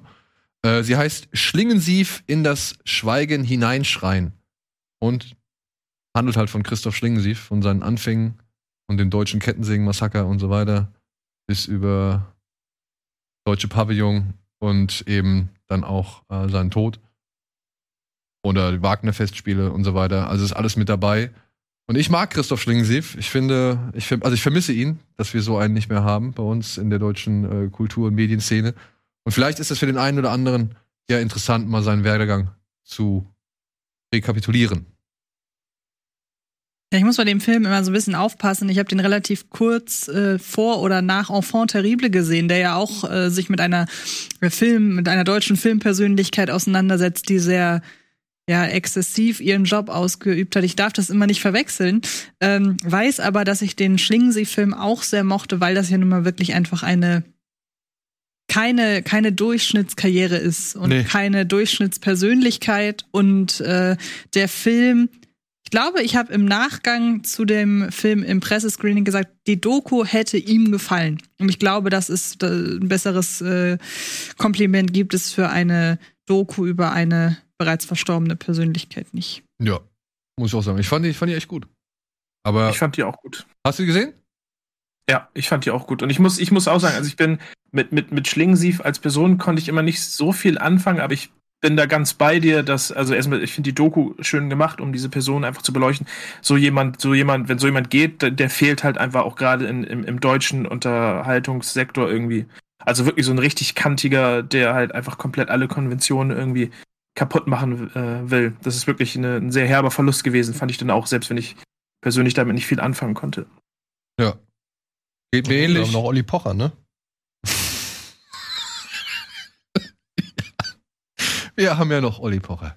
Na, aber die. Doku zeigt halt, dass er hinter allem, was er gemacht hat, da stand nicht immer die hundertprozentige Provokation dahinter, sondern hinter vielen Sachen steckten auch so gewisse ja, äh, Motivationen, etwas zu zeigen, was noch nie gezeigt wurde oder so. Und Ja, oder auch pure Verzweiflung. ja, und das finde ich halt wesentlich spannender als Leute, die einfach sagen, so, ich will jetzt äh, wie in Spree einfach nur Aufmerksamkeit.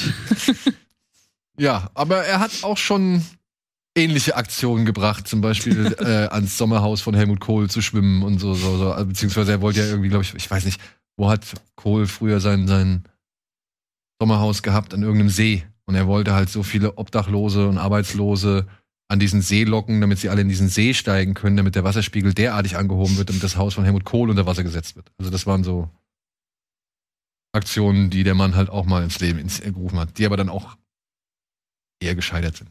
Aber gut, warum nicht stilvoll scheitern, ne? In diesem Sinne machen wir kurz Werbung und melden uns gleich mit ein paar weiteren Filmtipps zurück.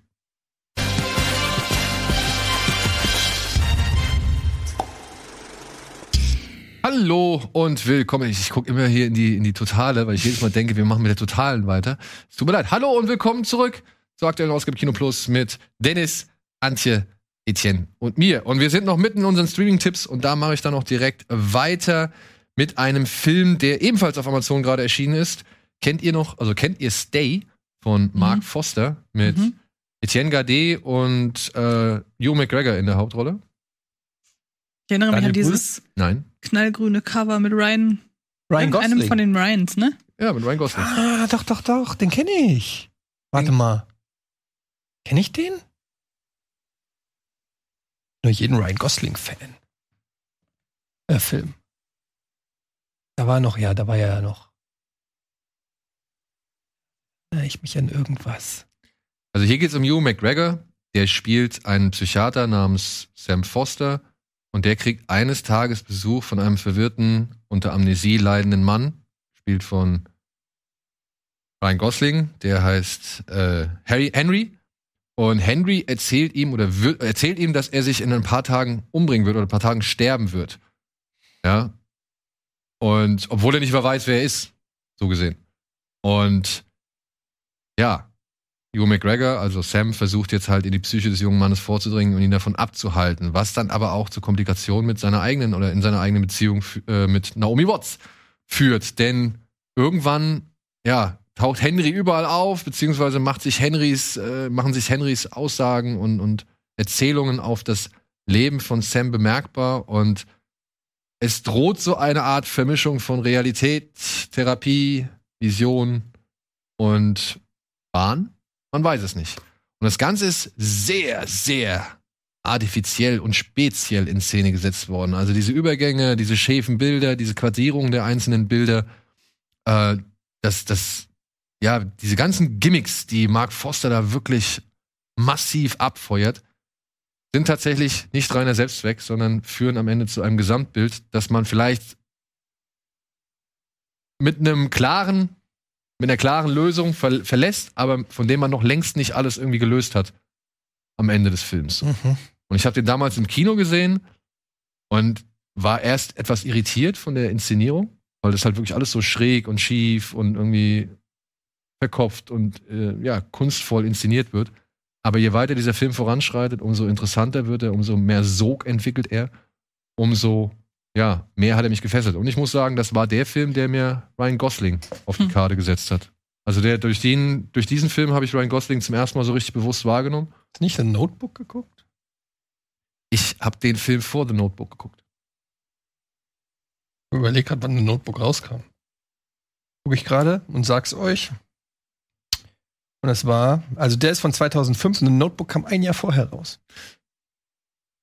Habe ich verpasst. Ich wollte mir halt so eine, wie heißt der Autor? Nicholas Sparks. Nicholas Sparks, Schnulze. dem? Hatte ich halt nicht so einen Bock drauf. War nicht so mein Bereich. Ich kenne den, glaube ich, doch nicht, diesen Stay. Ich kenne den nicht. Du hast ihn gesehen? Ich kenne den, ich könnte jetzt tatsächlich keine große Inhaltsangabe mehr abgeben, aber ich weiß, dass das einer von den Filmen ist, die auf einen ganz bestimmten Twist hinzusteuern. Und wenn man, den sollte man vorher nicht verraten.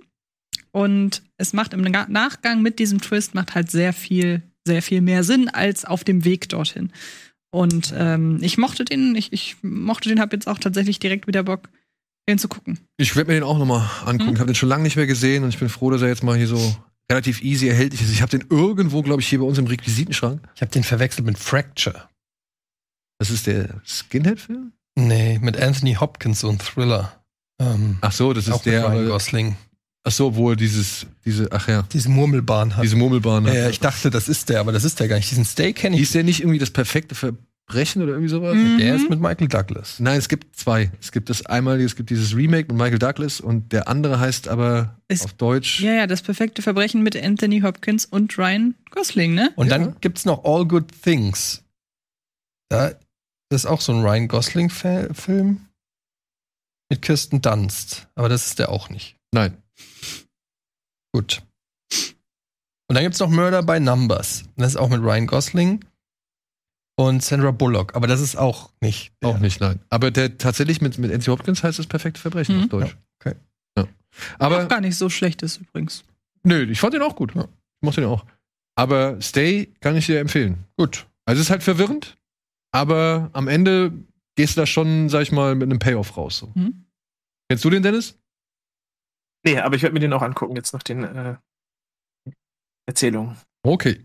So, dann machen wir kurz, machen wir einen kleinen Ausflug zum Planet der Affen. Auf Disney Plus, ich weiß nicht warum, erscheint jetzt ab morgen Teil 2, Rückkehr zum Planet der Affen. Und dann aber auch Teil 4, Eroberung vom Planet der Affen. Vom Original? Vom Original. Ja.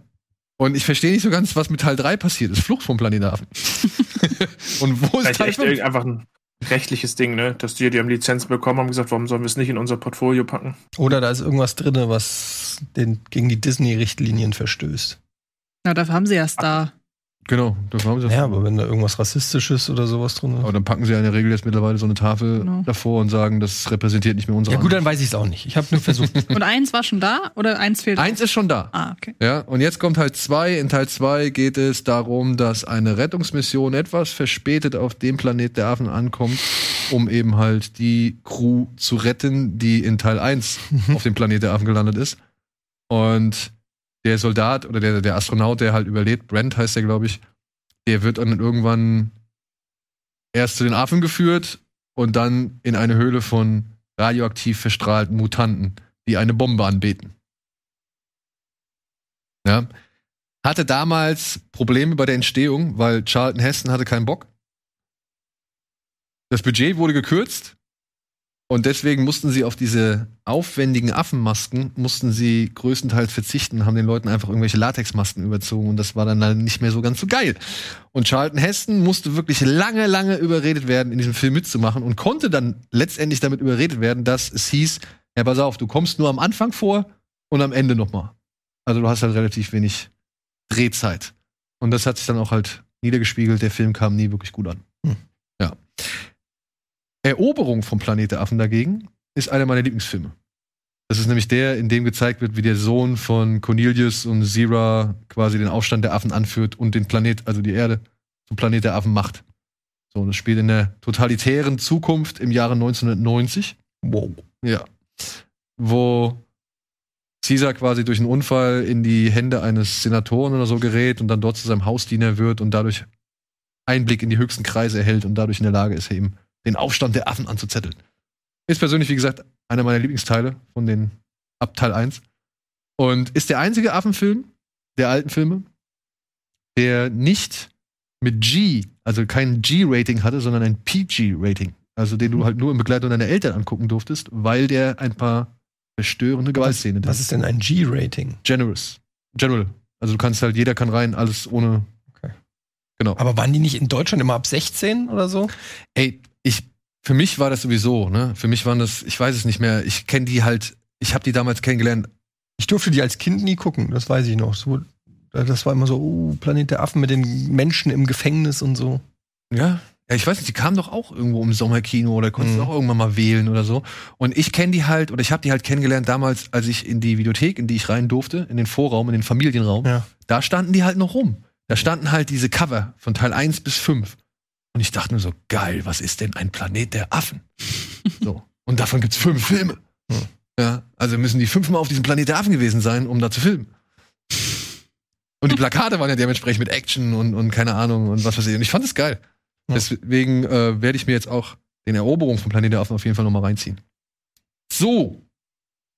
Womit wir bei einer DVD oder einer Blu-ray-Premiere wären, nämlich Boss Level.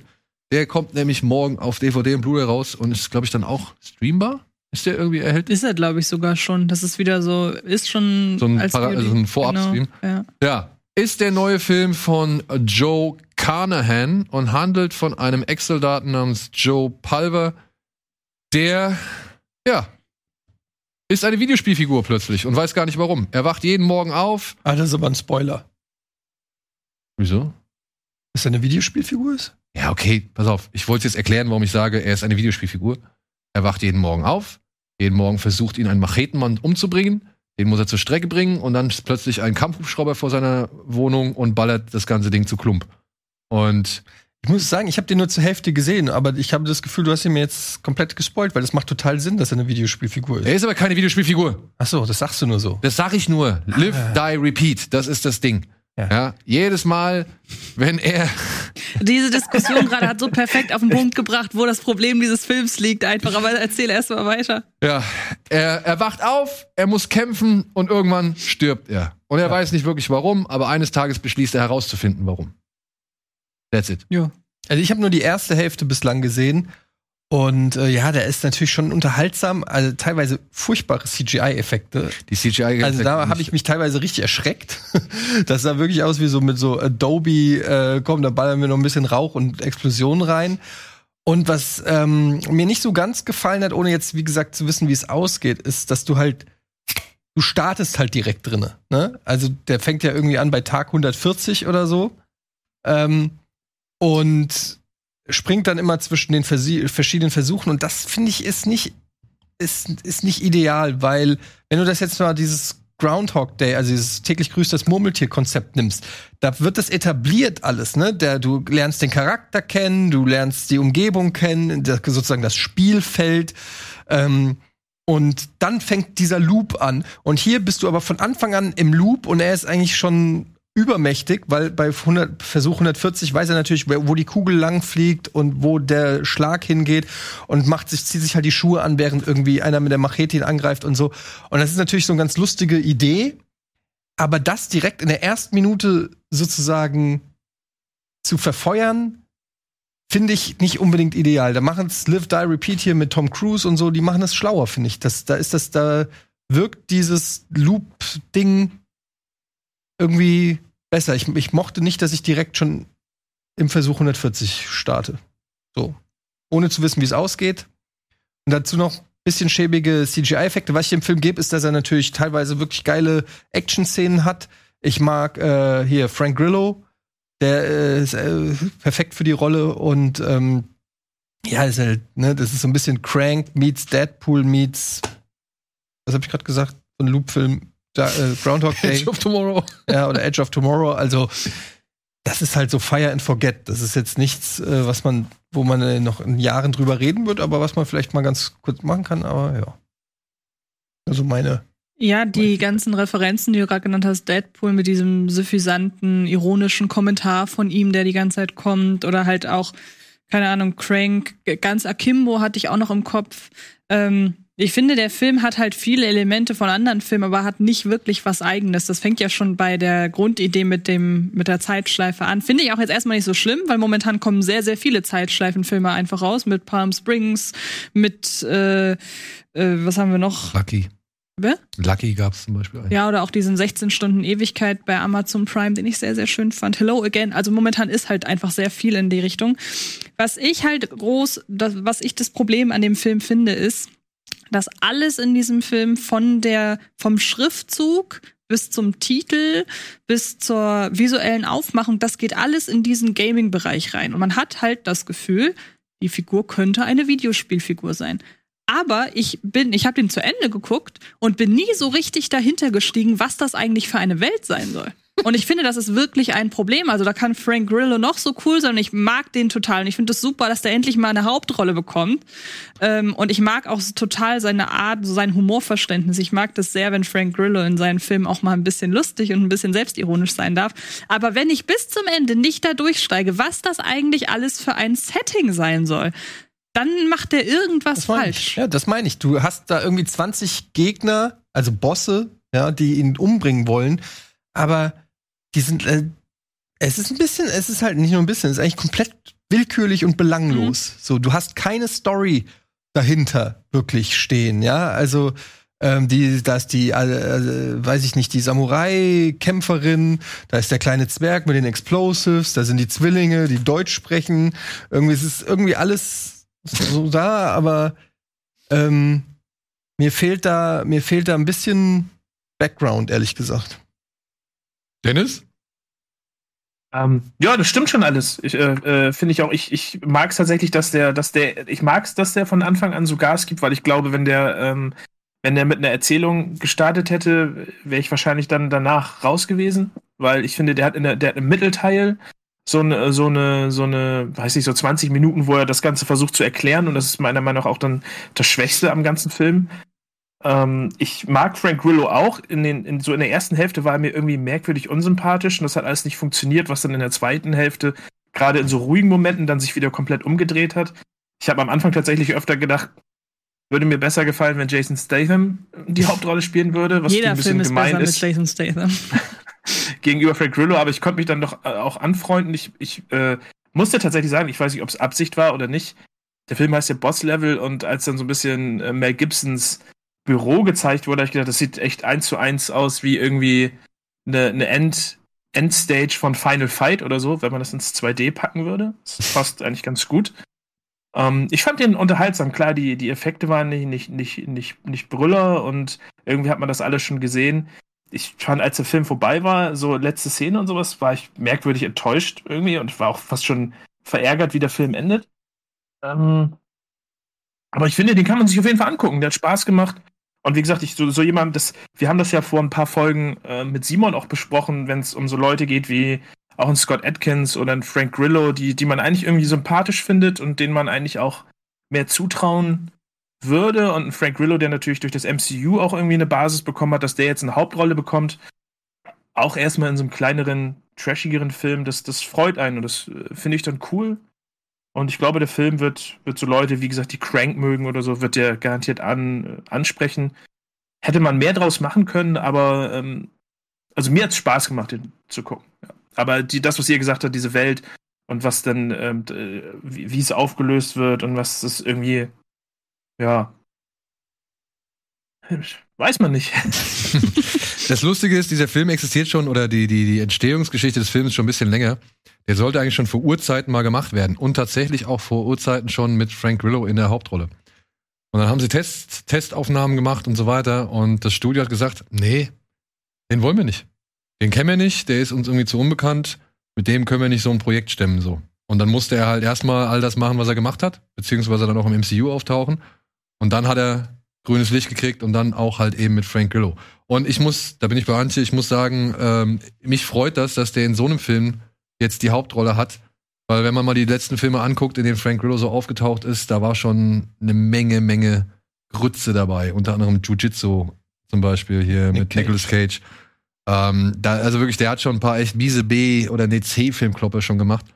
Und jetzt in denen in sowas zu sehen, finde ich cool. Ich muss sagen, ich habe nicht ganz verstanden, der hat auf Deutsch tatsächlich die Stimme von Ryan Reynolds. Wollte ich gerade fragen, hast, weil ich habe nur den Trailer gesehen, da hat er die Stimme. Äh, Ja, ja, und jetzt habe ich den Film aber im Original gesehen. Weißt du, ob der auch. Ich habe den Film einmal auf Deutsch und einmal auf Mhm. Englisch gesehen. Und ähm, Klar. Wie was denn? Ja, nö.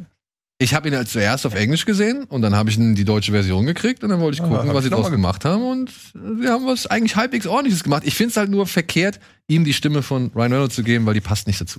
Na, vor allem ist es halt wirklich dann sehr. Deadpool-mäßig, ne? Ja, ja. Ja, aber der Deadpool-Humor, die Deadpool-Gewalt, die Deadpool, sag ich mal, CGI, das Deadpool-CGI-Level, ich finde, das ist schon, hier, Boss-Level ist natürlich ein paar Ticken schlechter, aber wenn man sich jetzt mal den ersten Deadpool anguckt, da ist das CGI auch nicht das, das wahre. Ja. Ja, Aber der wirkt total wie Deadpool, auch durch dieses, ähm, dieses belanglose Sterben im Prinzip. Oh, und da wurde mir der Kopf abgehackt, Schnitt. Ne, das ist ja so wirklich Deadpool, so dass da, dass alles, was an Damage reinkommt, ihm ja mehr oder weniger egal ist. So. Ja gut, er weiß ja, er wacht danach sowieso Ja. wieder auf. Aber ich muss trotzdem sagen, ich habe nichts von diesem Film erwartet. Ich hatte halt Frank Grillo, die haben da halt Werbung gemacht auf Insta und, und keine Ahnung, Twitter und ich habe das halt gesehen. Mel Gibson hat sich ja jetzt auch schon mal hier und da für ein paar etwas billigere Filme hergeben lassen oder ein paar ruppige Filme. Und dementsprechend war meine Erwartung nicht groß. Und ich guck den Film an. Und ehrlich, ich fand den echt unterhaltsam. Ich Wo läuft den, der überhaupt? Der läuft, äh, ja, ist ist streambar, wie gesagt, und ist jetzt als Blu-ray und DVD erhältlich. Ach so. Ja, aber wo streambar? Auf iTunes, Ach Amazon. so, okay. Aber es ist jetzt kein Netflix oder Amazon. Nein, also es ist jetzt, ja, das, ah, liebe Leute, okay. Hin und wieder, es tut mir leid, hin und wieder werden wir auch ein paar Streaming-Tipps dabei haben. Das muss man vielleicht, glaube ich, extra erwähnen. Die sind nicht im regulären Paket von Amazon Prime oder Netflix enthalten. Das heißt, die sind in dem Moment dann nicht nur Monatsgebühr pflichtig, sondern man muss noch eine extra Gebühr zahlen. Das kann hier und da passieren. Boss Level ist jetzt so ein Film, wenn man sich den ausleiht, muss man den bezahlen. Wenn man sich den kauft, muss man den bezahlen. Ja, und das der gehört gibt halt es nicht. auch noch. Das gibt es auch noch. Es tut mir leid, das, das gab hier und da mal ein paar Irritationen, das habe ich hier schon gelesen in, in den Kommentaren so. Manche Filme muss man auch bezahlen. Wir versuchen darauf zu achten, darauf hinzuweisen oder es zumindest schriftlich irgendwo festzuhalten, aber das wäre jetzt ein Film, den man nochmal extra bezahlen muss. Ja, der nicht im Angebot enthalten ist.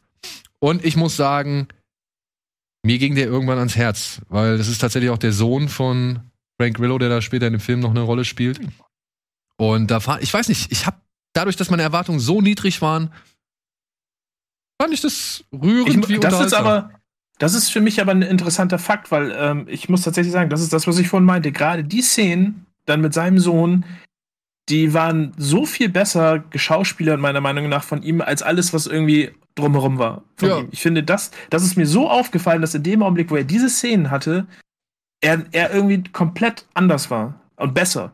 Also die, die Figur war auf einmal ähm, wie soll man das jetzt sagen? Die hat so ein, die hat gestrahlt, wenn man das kitschig ausdrückt. Also da war, da war wesentlich mehr, war einfach besser, bessere Schauspielleistung dann in den Szenen. Und ich das ist mir glaube- mass massiv aufgefallen. Ich glaube, das liegt wirklich daran, dass da halt ein Frank Grillo eben in dem Moment Frank Grillo war Hm. und seinen Sohn Ja. gesehen hat oder beziehungsweise sich einfach darüber gefreut hat, mit seinem Sohn in so einem Film mitspielen zu können, wo es halt darum geht, dass ein Vater zu seinem Sohn noch mal irgendwie äh, eine Verbindung aufbaut. Und ich fand, also mir ging das alles in allem Du und Vater-Sohn-Filme, ey. Ja. Da gibt's immer gleich fünf Sterne. Das ist dein Pferd. Fünf Sterne, Alter. Ja, ja, komm.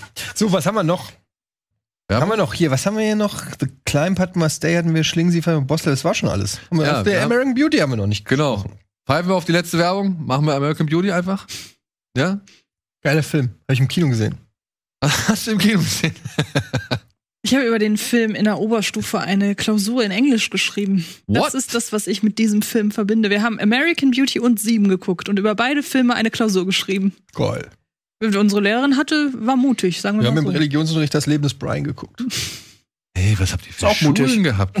Ja, bei Sieben war halt interessant, die meist, der, der, der Großteil der Leute war noch nicht 16. Ja. Und dann direkt so einen Film wie Sieben zeigen. Sieben. Aber während der geil. Du Schulzeit. könntest ja, Ja, also, du hattest einen Lehrer gehabt, der Ja, hat dir sieben Eine während des Lehrerin. Unterrichts. Ja, und dann haben wir über Sieben eine Klausur bei geschrieben. In was für einer Kevin Schule warst Spacey.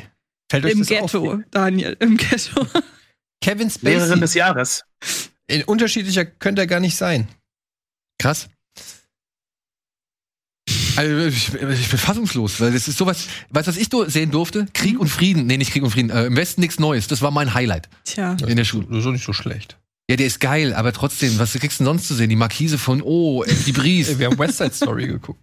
Auch besser Macbeth als geguckt. Wir haben. Soul Kitchen im Kino geguckt mit der Schule. Ja gut, wir haben Schindlers Liste mit der Schule. Ja, das hat, haben alle gemacht. Wollte ich gerade sagen. Also Soul Kitchen und Soul Schindlers Ki- Liste ist auch noch mal ein Unterschied. Ja, ich meine, ich wollte jetzt nur einen coolen Kinobesuch ins Rennen schmeißen, um nicht ganz wie der letzte Opa dazustehen. Aber sieben im Hm. Unterricht. Hm. Okay.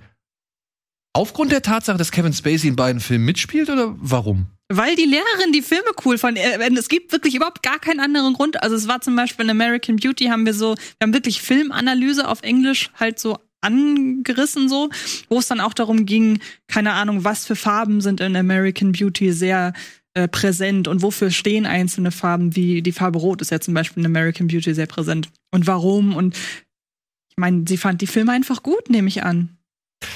Hören Sie das, meine Englisch-Leistungskurslehrerin? Hätten Sie vielleicht solche Maßnahmen auch ergriffen, hätte mir Ihr Unterricht besser gefallen.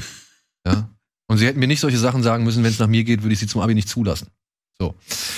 Das ist aber hart. Okay.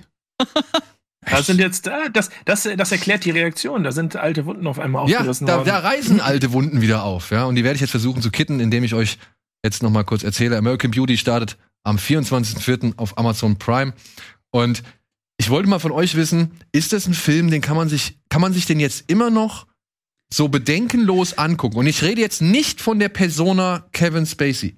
Die, Kevin, die Persona Kevin Spacey jetzt mal außen vor gelassen, sondern leidet der Film nicht vielleicht unter seiner Ikonografie, dass man halt schon so oft dass er schon so oft zitiert wurde, schon so oft auch parodiert wurde, dass er halt wirklich einfach damals das erste, das, also das ist der erste Film von Sam Mendes, ja, sein Regiedebüt, kam vorher vom Theater, legt da ein absolutes Brett hin, irgendwie, das den amerikanischen, die amerikanische Vorstadt-Idylle auseinander nimmt und wurde, wie gesagt, so hochgefeiert und so, so durch die Popkultur geschleift. Kann man sich den momentan oder kann man sich den immer noch angucken, ohne dass das da irgendwie abfärbt drauf? Ich finde schon, also ich gab es eine irgendwie eine bekannte Parodie von dem, weil Scary Movie? hat der Ja, hat der. Ameri hat der American nicht, Beauty nicht noch ein, parodiert? nicht noch Ja. ein Teenie-Film. Echt? Scary Movie hat die Szene mit den äh, mit Mina Suvari, mit den Rosen hat den äh, äh, nachgemacht. Okay. Äh, ja, egal. Ähm, Etienne Gade hat die Szene nachgemacht. Ich habe die auch ah, nachgemacht. stimmt, okay, ja. dann äh, ja, hat keinen Einfluss darauf auf mich. Nein, also ich, ich finde, man kann ihn immer noch sehr gut gucken, ähm, weil er halt in seinen Beobachtungen einfach wirklich so messerscharf ist. Und das damals war und diese ganzen Beobachtungen und auch die ganzen Figurentypen, die da gezeichnet werden, ich denke da zum Beispiel nur an den äh, gewalttätigen Nachbarn. Die haben halt nichts. Hm, die haben halt nichts an ihrer Drastik verloren. Und ähm, der, ich, ich finde auch American Beauty ist kein subtiler Film, muss er ja auch nicht sein, weil er hat ja schon eine, ein sehr direktes Anliegen. Ähm, aber weil er halt so auf die Fresse ist, finde ich, kann man ihn wirklich immer noch gucken. Findest du ihn auf die Fresse? Hm, Ich find- ja, also ich finde, er ist auf jeden Fall sehr, sehr deutlich in, den, in der Kritik, die er anbringt am American Way und American Dream und so. Also ich finde, man muss sich das jetzt nicht Schicht für Schicht erarbeiten. Da gibt es Filme, die haben ihre Kritik oder die ist versteckter. Ich finde, American Beauty ist da recht deutlich einfach. Hm. Kann aber auch sein, weil ich den, wie gesagt, in der Schule bestimmt dreimal geguckt habe und seither und seither halt auch sehr, sehr oft schon. Und einer meiner All-Time-Favorites tatsächlich. Ja? Mhm. Also müsste ich eine Liste machen, meine 20 Lieblingsfilme aller Zeiten, wäre der auf jeden Fall dabei. Kann ihn mitsprechen auch. Du kannst ihn mitsprechen? Mhm. Aber zum Beispiel, jetzt nur zum Beispiel, die Szene mit der Plastiktüte. Ja, kann man sich das wirklich heutzutage noch angucken und muss nicht so schon ein bisschen den Kopf schütteln und sich denken, ja, okay, damals in den 90ern oder was weiß ich, äh, damals war das vielleicht noch lyrisch oder sonst irgendwas heute. Aber das soll es ja gar nicht sein. Wollte ich gerade sagen, ja. Das zeigt ja, diese Lyrik geht ja von dem Typen aus. Also, der Typ findet das ja lyrisch, der filmt das ja. Und das ist doch eigentlich eine gute Charakterisierung von irgendeinem so einem Teenager, Mhm. der irgendwie bedeutungsschwanger in einer Plastiktüte meint, irgendwie sich selbst wiedererkennen zu müssen. Und eine Teenagerin, die darauf voll abfliegt und denkt so, oh, ist das Dieb. Aber der Film sagt ja nicht selber, dass diese Plastiktüte Dieb ist. Findest du nicht, dass er das unterstreicht mit der Piano-Melodie, die halt immer wieder dazu dann abspielt? Ist es nicht auch fast weil eine es auch noch ironische- mal, weil es halt auch noch mal äh, wieder aufgegriffen wird. Diese Plastiktüte wird ja noch mal gezeigt. Die zeigt er ja nicht nur, wenn das Video, wenn er ihr das Video zeigt, sondern die kommt ja später noch mal vor. Aber ich habe das immer als ironische Brechung verstanden. Also wenn der Film damals das ernst gemeint hat, dann ja gut, dann ist das vielleicht schlecht gealtert. Aber ich habe das von Anfang an genauso gesehen, diese Szene wie Eddie. Als ironisch, also dass das schon lächerlich ist, was der Typ da erzählt. Ja, was heißt ja, lächerlich? weil der aber ganze Traum, der ganze American Teenager-artig. Ich meine, der Film handelt ja von, ähm, meiner Meinung nach geht's da ja eher um die Ehe und die, das Auseinanderleben und der, der, die ag passive Aggressivität in so einer Familie und so, das habe ich da zumindest rausgesehen. Und so dieses, äh, ein, ein Mann, der äh, sich frei schwimmen möchte äh, gegen all diese, ähm, ja, Normen. Normen, denen er sich äh, untergeordnet hat und der so ein bisschen auch Breaking Bad sehe ich da so ein bisschen auch drin. Also Breaking Bad wird es vielleicht in der Form nicht geben ohne American Beauty. Ähm, und den Teenager habe ich da mal, also ich habe nicht im Kino gesessen und habe gesagt, ah ja, ey, diese Plastiktüte oder so, sondern du siehst ja wirklich da den Typen, der so bedeutungsschwanger und der soll halt der krasse Gegenentwurf sein zu seinem Militärvater. Ähm, klar ist das ein bisschen, sagst du ja auch, äh, so ein bisschen plakativ, ne? Also es ist jetzt nicht sonderlich subtil, das würde wahrscheinlich heute ein bisschen subtiler dargestellt werden. Aber ich glaube, das soll ja zeigen einfach, dass Teenager auch ein bisschen bescheuert sind. Also habe ich das wahrgenommen. Okay. Ey, du, ist ja schön. Also ich, ich, ich taube mich ja nur aus. Ich will ja nur, ich, wie gesagt, ich finde, mittlerweile finde ich die Szene so überstrapaziert, dass ich sie jetzt auch nicht mehr, weiß ich nicht, mit reinem Gewissen oder frei von davon, von diesen Eindrücken irgendwie gucken kann. Und dann wirkt's für mich halt noch mal ein Tick lächerlicher, aber nicht im Sinne des Films. Das meine ich damit. Mhm. Ja, im Film, ich verstehe das schon, aber ich sehe es auch wie ihr, aber eben durch eben diese, durch dieses oft gesehene und oft zitierte, nutzt es sich halt ein bisschen bei mir ab. Die Musik hat sich bei mir abgenutzt. Ja? Weil wirklich jeder Fernsehsender bei jeder Show mindestens einmal dieses bekannte Motiv irgendwie verwendet, ob es nun passt oder nicht. Also höchstens ist die Musik, die äh, hat bei mir nicht mehr oder löst bei mir nicht mehr das aus, was sie mal ausgelöst hat. Die ist ja da wirklich eigentlich sehr, sehr schön. Dennis, hast du noch was hinzuzufügen?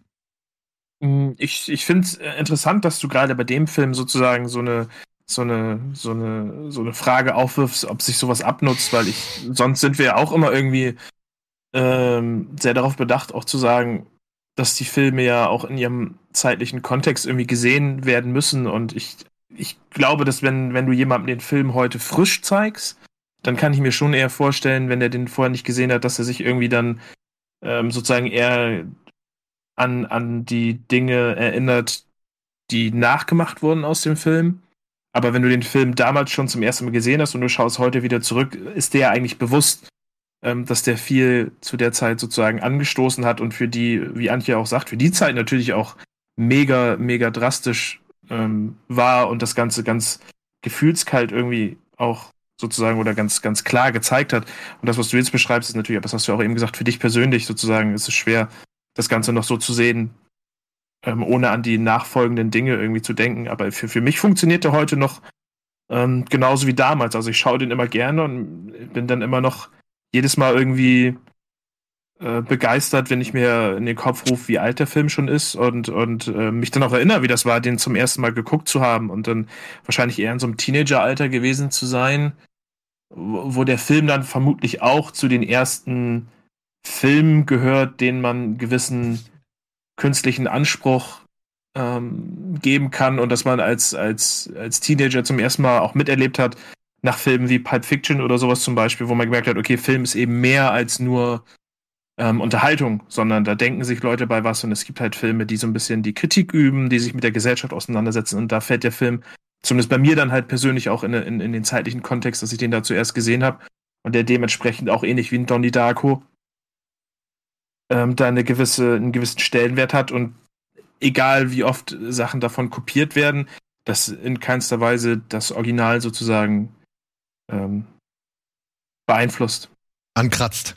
Ich glaube aber, das ist auch ein bisschen Typsache, weil ähm, ich mich da tatsächlich nie groß hab von beeindrucken lassen. Also ich fand, es sagen ja auch zum Beispiel viele über äh, Scream, dass Scary Movie da viel von kaputt gemacht hat. Und äh, Scream jetzt äh, durch Scary Movie noch mal lustiger und unfreiwilliger komisch wirkt, als er es eigentlich ist. Und das ist auch sowas, was ich nie verstanden habe. Also ich kann ganz klar unterscheiden zwischen Scream, Ja. wo der ja auch schon vor Scary Movie auch Humor hatte und auch Horror referenziert hat. Und ja, dann hat Scary Movie das genommen und hat noch mal mehr draufgehauen und hat das Viel brachialer. eben aber viel brachialer. Und ich glaube, das ist auch so ein bisschen einfach Typsache, wie sehr man sich davon beeindrucken lässt. Weil ich kenne wiederum auch viele Leute, die sagen, ja, für mich funktioniert Scream seit Scary Movie gar nicht mehr. Hm. Was ich gar nicht verstehen kann. Da bin ich auch Da finde nicht ich da finde ich da finde ich witzig, dass du es aufbringst, weil da habe ich letztens noch drüber nachgedacht und mich mit, mit Freunden unterhalten, dass ähm, wir damals Scary Movie massiv gefeiert haben, einfach auch, weil es witzig war und es der, der Zeitpunkt irgendwie gerade richtig, richtig war. Aber wenn ich mir heute irgendwie letztens die nochmal angeguckt habe, ist ein, ein Scary Movie wesentlich schlechter gealtert Mhm. als ein Scream. Ja, das heißt, ein stimmt. Scream gucke ich heute noch und denke, das ist ein geiler Film, aber bei Scary Movie denke ich so, gut, war damals witzig, heute äh, funkt, funktioniert es nicht mehr so. Und das, das finde ich, spricht dann auch eben für Scream, wenn sozusagen Mhm. das Original sowas dann aushält und ähm, am Ende doch sozusagen einfach wesentlich, wesentlich besser altert und der und ja, besser im Kopf bleibt. Da bin ich aber auch bei euch. Also, sowas, den Vergleich stelle ich gar nicht an. Beziehungsweise das, davon lasse ich mich überhaupt nicht Ich auch nicht. beeinflussen. Ich finde Scream nach wie vor auch besser als Scary Movie. Hm. Und Scary Movie, ja, ich habe aber auch kein Problem mit Scary Movie. Ich gucke mir das an und das ist wie nackte Kanone inzwischen so, ne? Also das sind, es ist einfach ein Humor, der heutzutage kaum noch existiert oder nicht mehr so im Film auftaucht. Ich Und warte ja verzweifelt auf einen Scary Movie 6. Also ich meine, der wird dann wieder blöd, weil die geraden Zahlen von Scary Movie sind immer doof. Aber dann freue ich mich umso mehr auf Scary Movie 7. ja, Der hätte, der hätte auf jeden Fall mit den ganzen Conjuring-Horrorfilmen Mhm. und dem, was sozusagen in den letzten zehn Jahren als, als Horror sozusagen durchging, hätte der auf jeden Fall genug Futter. aber die sollen dann So. halt bitte nicht wieder so billig sein. Das ist ja das Ding. Die geben sich ja kaum Mühe in Ja, ihrem das- Aufwand, das zu das parodieren. stimmt, so, ja. ne? Das ist ja immer die letzten Kulissen, die letzten Darsteller, irgendwie das, das, das schäbigste Bild. Und das finde ich ja immer schade. So beim ersten Scary Movie hat es ja noch ein bisschen, da hat es ja noch abwechslungsreiche Sets, da hat es ja noch irgendwie praktische Effekte, wenn da irgendwelche Sachen irgendwie kaputt gehen und so, aber ja, das wurde ja immer liebloser und, Hm, und fahrlässiger. stimmt. Trotzdem werde ich mir American Beauty nochmal angucken. Ich habe den schon lange nicht mehr gesehen und ich bin gespannt. Ähm, ja, und ich bin auch gespannt, ob die Persona Kevin Spacey nochmal irgendwie einen Einfluss darauf hat. Ich meine, ich finde die Leistung von ihm nach wie vor in dem Film gut. Es gibt so ein paar tolle Szenen, wenn er da zum Beispiel mit Wes Bentley äh, bei dem Kellnerjob draußen steht und kifft. ja. Wenn er da, wenn er da mit ihm, wenn er da so kichert und hustet, das ist so gut, wie er das macht im Original. Ähm, deswegen, also, bin gespannt. Du? Nicht. Ne? Ich habe den schon so oft geguckt, ich werde jetzt nicht nochmal gucken. Warum? Ja, aber ich muss erstmal die Filme gucken, die ich nicht geguckt habe. Wie soll man das denn alles machen? ey? Ja. Vielleicht ja jetzt beim Shivers Festival am Wochenende noch ein paar. Ja. Und Oscar-Filme muss ich eigentlich auch noch gucken. Oscar-Film muss ich auch noch gucken. Ja, gut, ja, stimmt. Muss ich vielleicht noch ein bisschen vorbereiten. Gut, sind wir am Ende. Ich muss noch eine Sache irgendwie kurz erklären. Es tut mir sehr leid, da ist wohl ein Missverständnis aufgetreten. Ich hatte in einer der letzten Folgen gesagt, ich glaube, das war die Folge, in der Etienne und Steven da waren, dass wir vielleicht für die Supporter, Supporters Club Mitglieder kostenlose Tickets zur Verfügung stellen. Wie gesagt, ich wusste das zu diesem Zeitpunkt noch nicht. Ich Für habe das Shivers Festival. äh, fürs Shivers Festival, Entschuldigung, ja. Ich wusste es zu diesem Zeitpunkt noch nicht. Das war eine Idee, die wir hatten. Das war ein Plan, den wir hatten. Und deswegen habe ich auch gesagt, eventuell, vielleicht, ich meine, da soll sowas kommen und so weiter und so fort. Ich war mir nicht hundertprozentig sicher. Aber anscheinend habe ich mich auch nicht richtig hundertprozentig ausgedrückt. Dementsprechend kamen einige Leute, sag ich mal, auch zu dem Gedanken, dass wir vielleicht jetzt definitiv für den Supporters Club Freitickets haben. Das haben wir nicht. Das tut uns sehr leid. Denn das ist aufgrund von GEMA-Gebühren, Streaming-Gebühren und noch Lizenzen äh, zu einem größeren Wust an, an Bürokratie ausgeartet, den wir einfach nicht stemmen konnten in der kurzen Zeit. Aber läuft das Festival richtig gut und vernünftig, ist das ja der Grundstein für weitere Festivals und dann werden wir versuchen, auch das rechtzeitig in Angriff zu nehmen und eben dann rechtzeitig und vernünftig zu lösen. Momentan tut es mir leid für die Verwirrung und für das Missverständnis, aber wir konnten es nicht in dieser Kürze bewerkstelligen aufgrund der ganzen Rechtelage. So. Vielen Dank, Dennis. Am Bildschirm. Wenn du so ja, Eddie verdeckt dich halt. Das ist, was soll ich sagen? Also nee, warte an. Ja, genau. Gerne. Vielen Dank, Etienne. vielen Dank, Antje. Und ja, vielen Dank da draußen fürs Zuschauen. Ich hoffe, ihr habt weiterhin noch ein schönes Festival. Guckt noch ein paar Filme und dann sehen wir uns ja dann Sonntagabend. Nee, Sonntagnacht. Ne? Er schläft halt mal ein bisschen vor. Okay. Ja? Cool. Macht's gut. Tschüss.